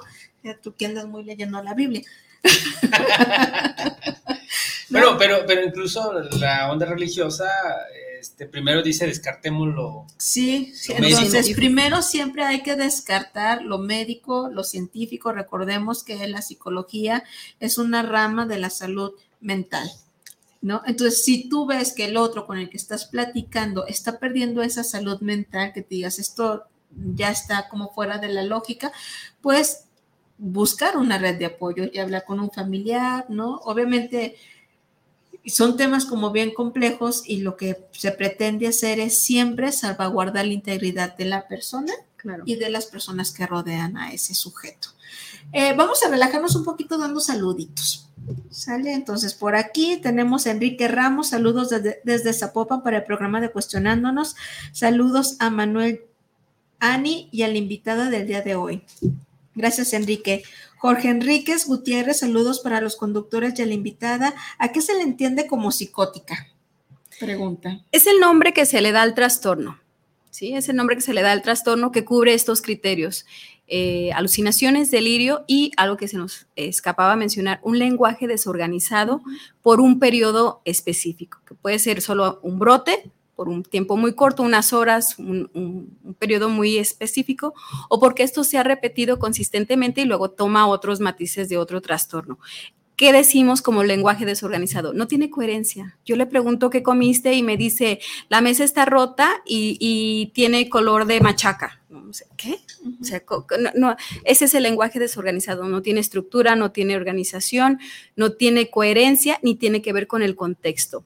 Y es fácil de identificar porque si nosotros conocemos a la persona, regularmente podíamos sostener una conversación, interactuábamos de manera eficaz. No habla de una persona con un retraso mental o con una lesión cerebral o con una alteración cognitiva. Habla de una persona que a partir de un momento cambia su manera de comunicación.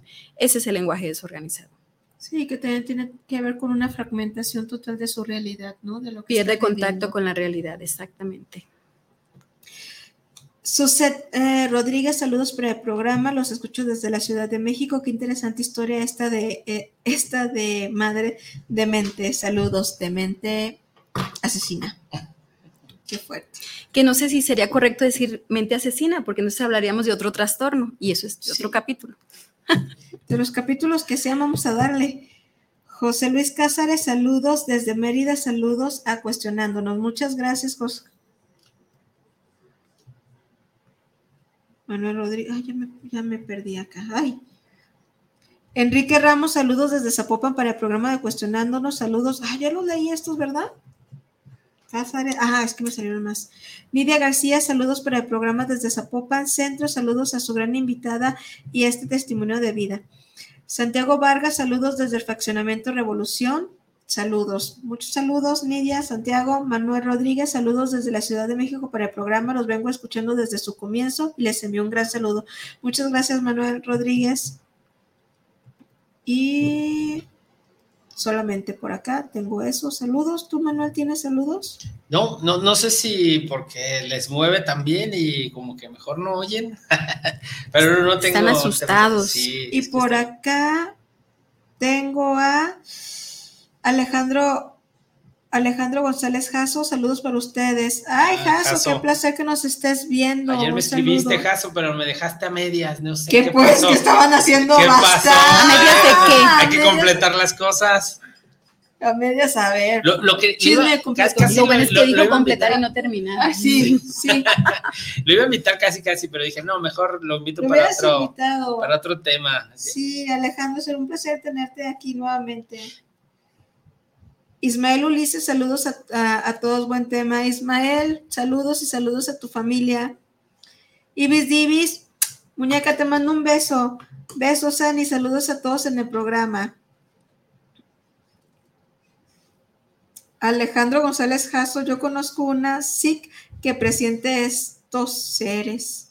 Estaría padre que nos hablaras de eso, pues, porque yo puedo pensar en este instante que puede estar también ella como un poco desfragmentada. Entonces, estaría padre que pudieras este, abonar a lo mejor en esta parte como un tanto espiritual, tú que también le conoces a eso. Es que eh, Alejandro González Jasso nos hizo como el contacto con un padre para hablar de, de- de posesión, Posesión. y exorcismo. Entonces, tiene como la experiencia en esta otra parte espiritual.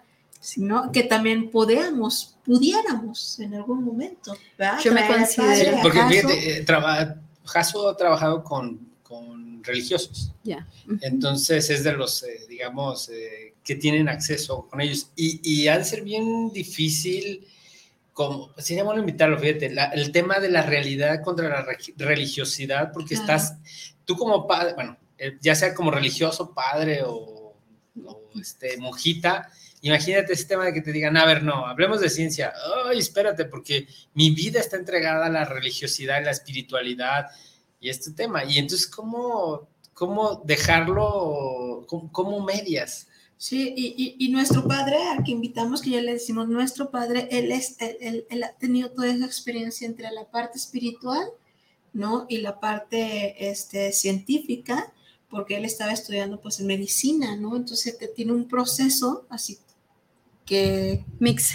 Ajá, que lo pone y, y- y decide este, ser sacerdote, pero dentro de, de esta parte de ser sacerdote, también dice, "Nah, Esto sí es no". psicótico. Ajá. Esto sí es no. médico. Esto sí, esto sí es Es- espiritual. Eso es bien interesante, ¿No? ¿eh? Porque, bueno, eh, yo me considero neófita, nunca he tenido ninguna experiencia y las experiencias que pudiéramos suponer que son experiencias de algo no racional, pues mi mente racional no me permite darle cabida a otra explicación. No pretendo dañar a nadie ni lastimar ninguna creencia, pero yo digo que soy tan mala persona que hasta los fantasmas me sacan la vuelta, ¿no?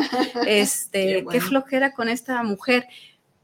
Pero definitivamente sabemos que no todo está explicado. ¿no? Falta mucho por entender, comprender.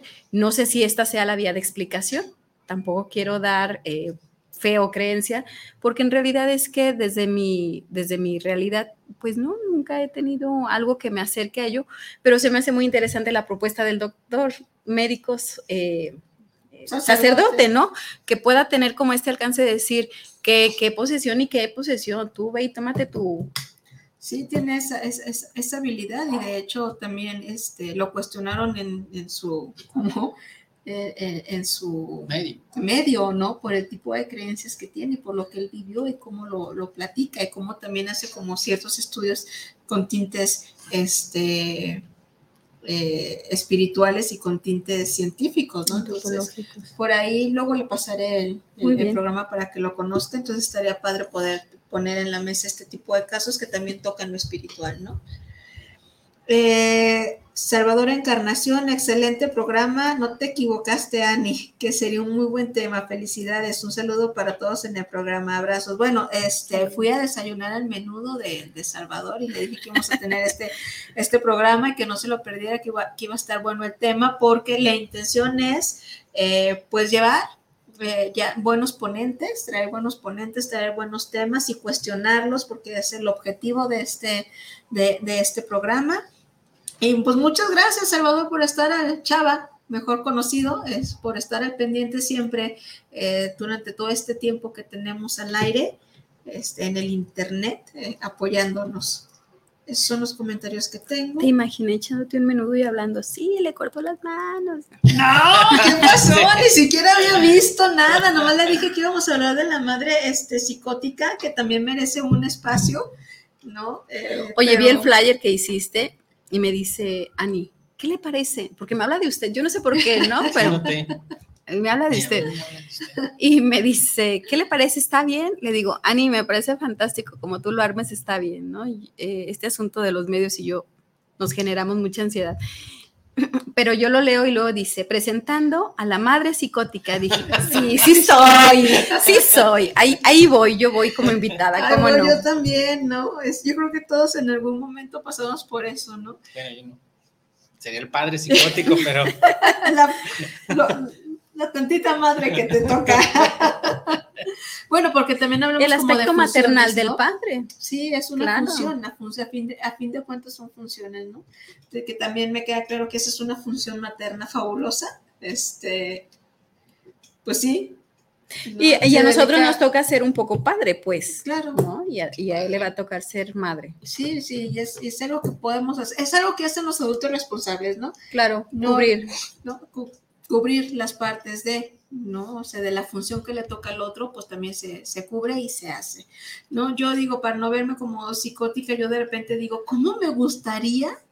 ¿Cómo me gustaría de verdad que esto de, no sé si en algún momento vieron la película o la serie de Alter Ego, que así se llamaba, con Marta Higa- Higareda, que somos un avatar y que de repente puedes estar como en el cuerpo de alguien. Yo, yo digo, a veces yo quisiera tener un avatar, ¿no?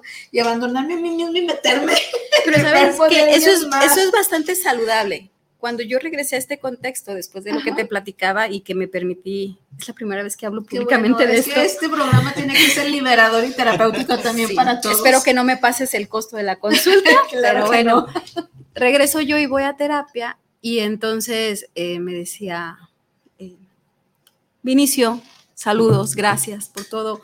Me decía Vinicio, es que es necesario. O sea, es, esa- ese deseo que tenías no estaba mal. O sea, tú querías huir de algo que era tan, tan, tan doloroso. Y, y ese tan, tan, tan era necesario, porque no era tan doloroso, era tan, tan, tan doloroso que buscabas una necesidad. Entonces no te sientas mal y culpable por querer haber deseado huir. Y es ahí donde yo eh, quisiera conectar un poquito ahora regresando al caso. Eh, la psicosis también es un síntoma de una necesidad psíquica. ¿no? Y la depresión es una respuesta de una necesidad psíquica y emocional. Y la ansiedad es una respuesta de una necesidad psíquica y emocional Claro. que nos lleva a revisar contextos, recursos y bueno, todo lo que, lo que podemos favorecer para que el síntoma remita o para que el contexto favorezca o para que la propia persona aprenda o, o la medicación apoye todo lo que la, las áreas de la salud puedan aportar, pero también las áreas sociales Sí. para que esto sea diferente. Y habrá enfermedades que son enfermedades, como una esquizofrenia, Claro. que es como tal una desorganización también a nivel neuro- neurológico, perdón. pero son sobrellevadas cuando son bien atendidas, cuando son detectadas de manera correcta, porque luego tenemos ese problema en el área de la salud mental, malos diagnósticos. Oh. Y, y, y son muchos, para no decir que pululan. Sí. ¿no? Son muchos los malos diagnósticos. Y bueno, yo trabajo en una universidad y es muy enfático con los muchachos. No hagan nada, no intervengan nada hasta que no sepan exactamente qué le sucede a la persona. Un cuadro de un mal diagnóstico nos va a venir abajo cualquier intervención que tú hagas. ¿Por qué? Porque Claro. no le estás dando lo que requiere. Y pone en riesgo, pone en riesgo a la vida A a las terceros. personas. Claro, a mí me, me- me pasó eh, cuando era estudiante de la maestría, porque no hacen filtros, ¿no? Y luego, eh, obviamente en las maestrías te dicen, ah, pues que sea, que, que sea ciencia de la salud o ciencia social, y pues entras, ¿no? Y, Claro. y pagas y ya tienes tu espacio asegurado, ¿no? Entonces me pasó que en una ocasión estábamos haciendo un ejercicio y el señor empieza estaba un terapeuta acá, y luego aparte te sientes terapeuta ya, y, y tú dices, ah, ya soy como puta, ¿no? Soy bien chingón. Yo soy Elis. Ajá, sí, así casi, casi, ¿no? Entonces, pues estaban haciendo, porque aparte el, el, el chavo traía como ondas de trabajo como de bioenergética, ¿no? Que es otra, una técnica, no propiamente eh, está dentro de los, de los enfoques psicoterapéuticos, este, formales, ¿no? científicos. científicos, ¿no? Entonces estaba el señor y traía como mucha culpa y yo lo veía con la cara de, estábamos en el segundo piso, con la cara de abalanzarse y golpearse la cabeza y el otro, y dile más, y esto, y aquello, y no incitándolo, ¿no? Entonces, cuando de repente a mí se me ocurrió, así yo creo que mi capacidad, eh, utilizamos un término en la maestría que se llama calibrar el paciente, ¿no? Calibrar la emoción, ¿no? O sea, agarro un cojín y me voy de panza y a metérselo porque el señor directo, ¡tas! al suelo y ya nada más volteé yo ver al terapeuta, que supone que yo era como su coterapeuta, decirle, o sea, si dejas tus rasgos histriónicos y tu necesidad de reconocimiento, no vas a poner en riesgo a nadie. Pero por favor. No, pero digo, no manches, o sea, y no hacían filtro. Entonces llegaba a ver a gente que realmente tenía brotes, o sea, o que tenía señales como de esquizofrenia o rasgos. Me, me llevó una muchacha a decir, es que tú tienes el diablo en tu mirada, ¿no? Y yo, ya, ya, bueno, ya. bueno, bueno, vamos a Y sí es cierto, pero lo controla. Claro, o sea, dejen mis demonios en paz. Este, pero la manera que, y cómo me ves cuando ni siquiera la veía, es como un ejemplo, ¿no? Tú tienes el diablo en la, eh, tú tienes el diablo en la mirada y, y cómo me ves y me quieres hacer sentir culpable y, Y era ella hablando de sí de misma. sí misma, ¿no? Entonces, pero ya ahí hablamos como de una desorganización, ¿no? Entonces ya yo tenía que levantar el reporte y decir, no, es que no. Pero había muchos compañeros que a lo mejor tenían otra preparación. A mí me ayudaba a ser psicóloga y estudiar una maestría en psicoterapia para poder determinar si lo que se está experimentando ahí o ponía en riesgo a las personas o realmente si les apoyaba. Entonces decía, ay, caray, o sea, sí, sí es algo difícil, ¿no? Y desafortunadamente son cosas que pasan y son malas prácticas. Que, que- Exacto. que- que se Difícil. Y hay una responsabilidad mayúscula. Claro, entonces yo no, yo no puedo, a, la- a lo mejor hacer una técnica muy gestal que es la silla vacía con alguien que ya está como, como desfragmentado, ¿no? O sea, yo, yo tuve una paciente que me decía este, que tenía una entidad persecutoria, ¿no? Y justamente yo dije, "Mm, me suena como a rasgos de culpa, ¿no? O sea, esta, esta, esta entidad persecutoria que viene y que Que hace? persigue, ¿no? que persigue de ti, ¿no? Y nos estamos acercando a que ella abusaba sexualmente de sus sobrinos, ¿no? Entonces, eh, eso era lo que se lo Su que entidad. proyectaba, ¿no? Su entidad persecutoria, alguien que la venía a hacer pagar algo pecaminoso que ella hacía, algo negro, algo ¿no? que no la dejaba en paz, sucio, como la describía. No le voy a poner, a ver, ponme tu entidad persecutoria aquí enfrente y dile, o La sea, silla. pues en la silla y se sienta tu entidad, o sea, ya, La ya- silla caliente. ¿no? o sea, ya está desfragmentada, o sea, ya ahí hay algo más, o sea, no, no es así y obviamente por eso se necesita conocimientos de psicología, ¿no? ¿no? Que es una ciencia para poder determinar este, ciertos comportamientos humanos y poder canalizar y dar la atención oportuna, cosa que, que desafortunadamente no tuvo Claudia para volver a conectar con el caso a través del terapeuta, que no sé quién haya sido. Este, Que se, se enfocó en el problema matrimonial. ajá. ¿no? Que a veces ese es el, el problema con eh, la manera en la que nos entrenamos en terapia de pareja, ¿no?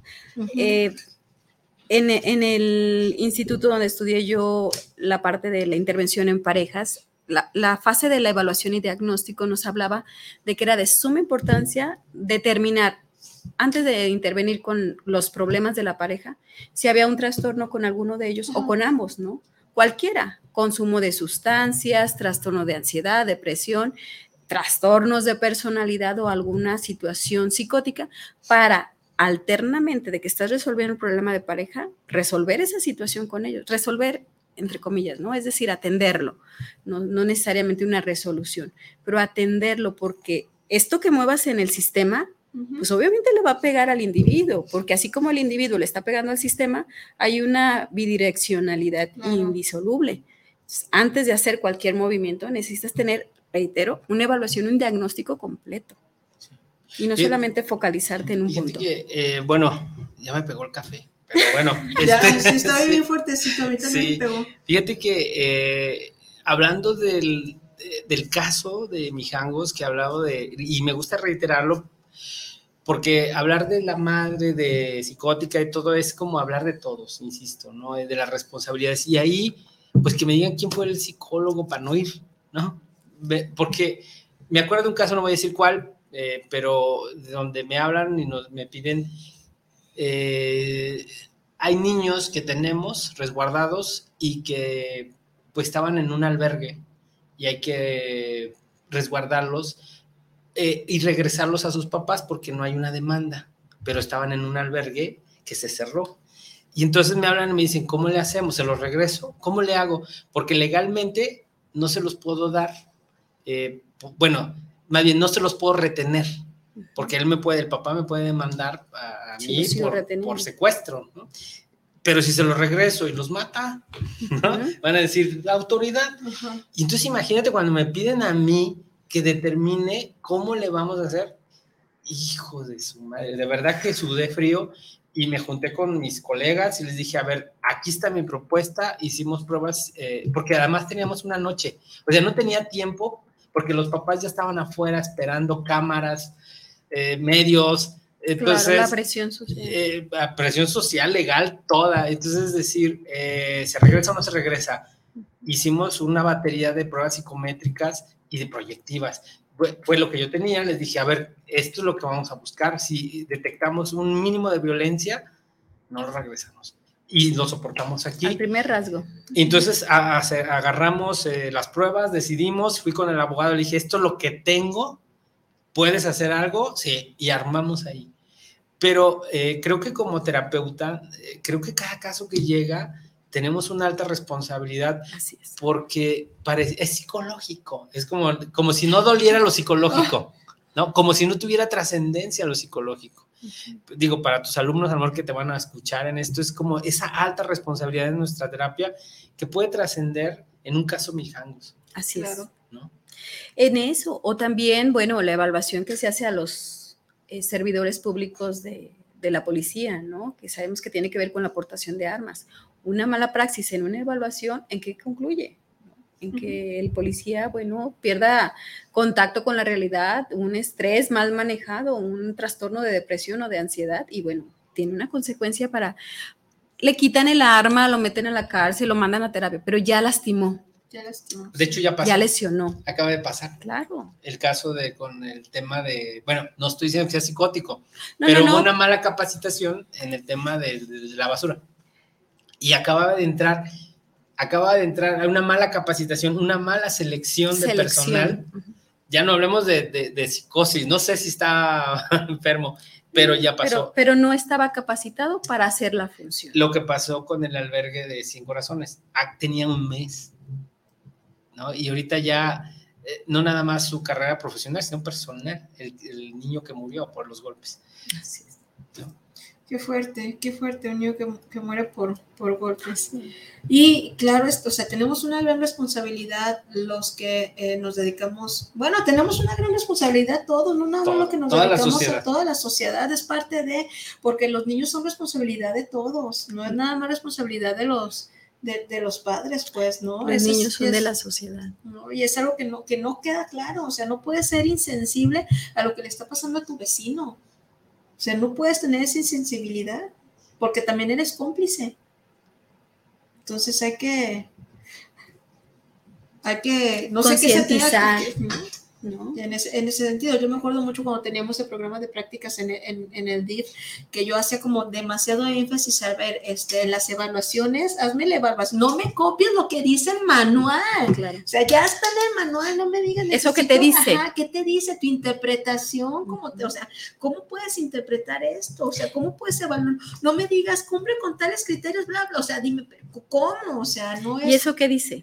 ¿Eso a dónde me llevan? Claro, porque de repente era de, ah, pues el árbol del HTP, ¿no? Del árbol, y dice, este, o sea, ¿para qué copias y pegas del libro? Interpreta, haz una interpretación de eso que te está diciendo, ¿no? Entonces también bien importante la formación de, del terapeuta. Yo cuando me, tocó cubrir clases también en, la escuela donde yo estudié, decía, no es posible que estemos formando este tipo de psicólogos. Y que también tiene que ver con saber si esa es la elección que quiero. Claro. O sea, eh, ser médico, ser enfermero, ser paramédico es una gran responsabilidad porque trabajamos con personas, trabajamos con la salud.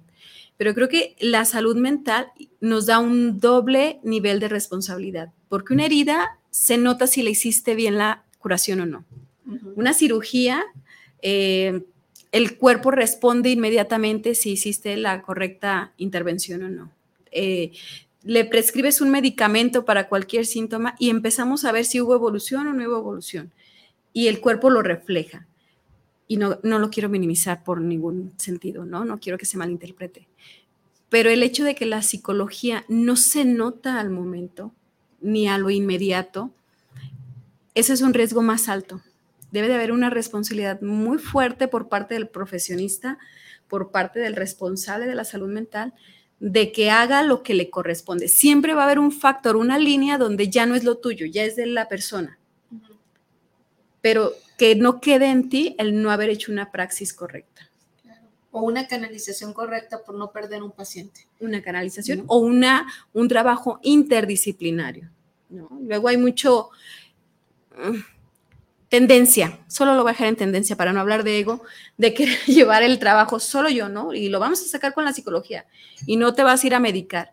Y el paciente me argumenta sus miedos y en lugar de trabajar con su miedo para que acepte la medicación, me aviento yo eh, un, trabajo que requiere de una, un manejo interdisciplinario entre varias especialidades. Y eso es ser deshonesto y ser antiético ante alguien que viene y nos muestra su realidad y nos pone en las manos su vida. Así como pasó con este caso, ¿no? Que necesitaba una atención integral. Así es. ¿no? Desde lo psicológico, desde también lo espiritual, obviamente, porque claro. era, ¿no? Como esa parte, lo, buscaba esa contención espiritual, buscó contención psicológica, o sea, ella buscó. Buscó recursos buscó y no fueron suficientes. No fueron suficientes porque le hizo falta que a lo mejor este, fuera canalizada con el psiquiatra para atender este tipo de... Y diagnosticar de, manera correcta. De manera correcta. Así es. Pues yo cerraría con el tema de ser madre. Eh, no, bueno, este. ¡Ser madre! No, no, no, yo creo que. Ay, ya me dolió y todavía no lo dijo, ¿no? ser madre. Ay, sí.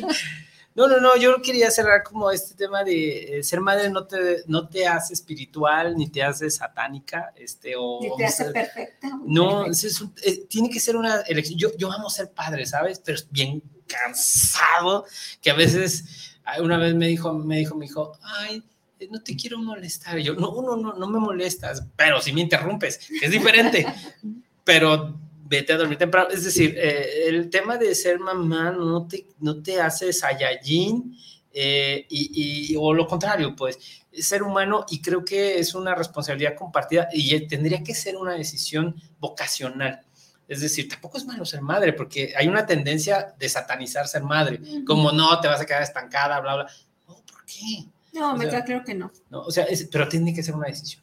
Sí. Y tiene que ser una decisión sabiendo que no va a ser miel sobre hojuelas. Me decían unas alumnas el otro día en clase, ¿no? Pero es bonito ser madre, es como todo. O sea, desde el momento del parto o el proceso de la gestación, tiene momentos maravillosos. Pero ¿Ah, también tiene, pero también tiene momentos donde decides ¿cómo diablos me metí aquí? Y desde la parte de la elección, ¿no? O sea, yo siempre quise ser madre y elegí ser madre y decidí ser madre y lo fui. Pero cuando ya venía el bebé fue así de, neta, sí quiero ser mamá. O sea, claro que está bien que te lo cuestiones y que te lo repienses y se vale dudar, porque somos humanas. Claro después lo trabajas y, tomas una decisión en relación a esto, ¿no? Y luego está mal que te lo cuestiones. Ya te metiste en esa, o sea, ya no puedes cuestionártelo. ¿Por qué no? Y ya nace y también al momento de parto está la jodida, me decían las niñas. Maestra, pero es bien bonito tener un hijo. Ja, las veo el día de su parto. Claro que no es bonito, más si lo decides sin anestesia, ¿no? Por historial. Entonces, no, no, no, duele como si te arrancaran la vida pero tú lo decidiste y eso te ayuda a irlo sobrellevando, pero de que duele, duele y de que en el momento quisieras arrepentirte, claro que sí, y está bien, somos humanas y esa dualidad de, de, en el momento de la situación difícil, pensar que a lo mejor hubiera sido diferente si hubieras dicho no, pues es normal, ¿no? Es normal. Pero aceptarte en esa normalidad, en esa humanidad, te hace que las cosas difíciles las sobrelleves mejor. Y aceptar tu maternidad, ¿no? Como, como madre. Sí, tu maternidad, no la maternidad de la otra como la que la otra es, ¿no? Es esta, esta es mi maternidad. Y así la voy a vivir. Y así la voy a vivir. Claro. Siendo mamá trabajadora o siendo mamá ama de casa, ¿no? Y se vale pedir ayuda. Claro. ¿No? Sí, se vale pedir ayuda en este sentido. Sí, sí, se vale pedir ayuda. Digo, yo, yo me acuerdo que no podía amamantar a mi hija y era así desesperante, ¿no? Todavía la amamanto, ¿no? Me fui por la, de no poder, ¿no? Después decidí la lactancia prolongada, entonces sí pedí ayuda para una consultora de, de, de lactancia, o sea, sí pides ayuda para todo, porque es, es parte de, la, de, de, ser madre, ¿no? O sea, pero también es bien importante saber a quién, pedir ayuda, ¿no? A quién pedirle ayuda. Cuando me, dije, me dicen, ¿cómo, ¿cómo puedes eh, definir la maternidad? Desbordante, en todo el aspecto te desborda, te desborda una enfermedad, te desborda una emoción, te desborda la primera vez que come, cuando te dice mamá, cuando camina, todo es desbordante, ¿no? Yo me acuerdo que eh, cuando le, le, dio dengue al año a mi hija, yo estaba bien desbordada, o sea, no dormí en siete días, me cansé, no. ¿Me dio sueño después? No cuando a mí me decían, es que eh, yo ni siquiera me acuerdo que me haya dado sueño cuando estaba embarazada. No, yo no pasé con esa etapa del sueño. O este, es que luego estás bien cansada y, y, este, y te duermes o duerme como cuando la niña duerme. No, o sea, yo no he dormido. ¿Me pesa? No. Porque asumo mi maternidad de esa manera, porque es mi maternidad, no lo puedo. Yo veía como otras mujeres que se acostaban con sus hijos y se dormían, no. La fotografía de. La perfecta, ¿no? O sea, mi maternidad no fue así, pero es mi maternidad y así la acepto y así la ejerzo. Y así la decido. Y así, la decido, ¿no? También liberándome de ciertas culpas porque no estoy ahorita con mi hija, porque estoy aquí en mi programa, ¿no? Pero también entiendo que mi hija es algo pasajero en mi vida, ¿no? Y que también se va a ir ¿no? Y que también va a formar su familia. ¿Y con qué me voy a quedar? Con lo que yo vaya construyendo, ¿no? Entonces me puedo quedar con mi programa, con mi consultorio, con muchas cosas para cuando ella se vaya, ajá, con mi persona, para cuando ella se vaya a decir, ok, es tu momento, es tu tiempo, adelante. Pero aparte, ¿sabes qué, Los hijos ven a la persona, no solo ven a la madre, ven a la persona. Y eventualmente agradecen ver a una madre humana y persona que haber una madre ideal, porque sabemos también, está documentado, que esas madres ideales terminan dañando porque configuran algo que no es real y que termina dañando por estos asuntos de las formas en las que catalizan y, sacan esas explosiones de emociones eh, dañinas, ¿no? Y era donde yo iba. La, la, maternidad es nuestra responsabilidad y cada quien la ejerce como quiere, siempre y cuando no termine haciendo daños a ese ser. Claro. ¿no? O sea, todo está bien mientras no sea algo que lastime intencionalmente o de una manera negligente a esa persona. Si tú estás aquí, yo estoy aquí, pero sabemos que ellas y ellos están cuidados por alguien. Es una maternidad responsable. No ideal como otras personas nos lo están exigiendo, pero es una maternidad responsable. ¿Qué te dicen? ¿Qué te dicen? Me dio gusto este, recibir el comentario del padre Ok. ¿no? Que nos dice saludos con mucho cariño y los bendigo en nombre de Dios y toda la bondad del universo en lo que hacen y viven. Muchas gracias, Padre Guzmán. Esperamos este, tenerlo por acá. Ya, ya dura dos horas el programa, por cierto. Porque nos hizo mucha, nos hizo falta ese tiempo con él. Eh, muchas gracias. Gracias por las bendiciones, por bendecir el programa. Ah, me da emoción. No soy la mujer más católica del mundo, pero me da emoción. Y este, por acá, eh, Alejandro González Caso otra vez hace un comentario que se me hace muy importante y muy bonito, bello, ¿no? Su comentario, toda madre psicótica, dice. Curan grandes golpes con su saliva, leen la mente de sus hijos y hasta predestinan el futuro de sus hijos atinando a la perfección lo que sucederá. El clásico, no corras porque te vas a... Te lo dije. te lo dije, ¿no? Entonces, este, sí, sí, es, esa parte de la, de la psicosis. De la psicosis funcional. funcional, ¿no? De la psicosis protectora, de donde cuidas al otro, donde tienes boca de profeta, ¿no? Y te antecedes, ¿no? Yo les digo a mis hijos, ¿quién hizo esto? Tengo tres hijos, entonces, ¿quién hizo esto? Yo no. ¿me estás mintiendo? No. Le digo, tienes una manera de mentirme que me estás diciendo que me estás mintiendo. No, mamá. Le digo, no sé cómo se te tuerce la boca que me estás diciendo una mentira. Es que, ¿cómo sabes tú que te estoy mintiendo? Le digo, ¿cómo sabes tú que no te sé decir que me estás mintiendo? Está bien, voy a hacerlo, ¿no? Pero ya, ya es un, es un juego entre nosotros, pero hasta esa parte aprendes a leer de tus hijos sus emociones, sus miradas, sus comportamientos, sabes qué sucede. Y es, pues sí, es una forma psicótica funcional, ¿no? No somos adivinas, no somos brujas, pero somos de todo un poco también. Sí, somos de todo un poco, somos madres. ¿De modo? Pues bueno, el tiempo se nos ha acabado. Espero que este programa haya sido de su agrado. Eh, gracias por seguirnos. Maestra, muchas gracias. No, muchas gracias por tolerarme con esta ansiedad. Estoy en ansiedad eh, literal. Esto y yo no somos muy cómodos, aunque luego me dicen que, me suelto verbo rico, pero es ansiedad, no soy yo, es la ansiedad. Muchas gracias. Me gustó mucho hablar del tema. Me, me gustó mucho hablar del caso y ojalá que se repita. Claro que sí, bienvenida siempre. Muchas gracias. Sí, puede ser nuestra psicóloga de de respaldo. Muy bien, cuando ustedes gusten, al contrario. Está perfecto. Amiguito, de mi vida y de mi corazón. Gracias por invitarme, ya me siento mejor, ya me sentía muy cansado, pero ya estoy, mira, reactivo otra vez. Sí, reactivo otra vez. Muchas gracias, pues entonces, pues nos vemos el próximo mes. Yo quisiera tenerte todos los fines de semana, ¿verdad? Pero pues ya, casi, ya, casi, ah, espero a ver si es cierto, a ver si me la cumples. Pues gracias a todos los que nos escuchan. Pues aquí nos vemos el siguiente viernes. Pues Anita va a estar aquí solita. Bueno, con. Con Isaac, el día de hoy Isaac no pudo venir por exceso de trabajo, lo cual me parece fabuloso, pero pues no me gustaría que fuera cada viernes, ¿no? Que tuviera tanta chamba.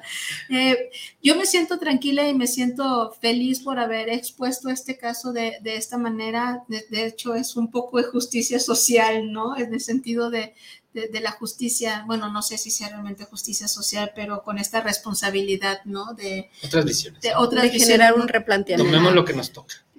O más bien de la conciencia social, ¿no? Que muchas veces eh, damos o no le tomamos la, la, suficiente importancia a lo que pasa a nuestro alrededor. Entonces yo digo que si queremos y, es una frase que siempre me acuerdo cuando estaba en el programa de despertares, no puedes haber un despertar espiritual un despertar de la conciencia, sino hay un despertar social de lo que te está pasando a tu alrededor y cómo puedes apoyar a estas situaciones para prevenirlas, ¿no? que sería la meta este siempre. Entonces, de mi parte sería todo. Les dejo un gran beso, un gran abrazo. Muchas gracias a los que nos escucharon en sus casas y a los que estuvieron al pendiente de las páginas sociales. Les enviamos un gran beso y un gran abrazo y hasta el próximo viernes. Bye.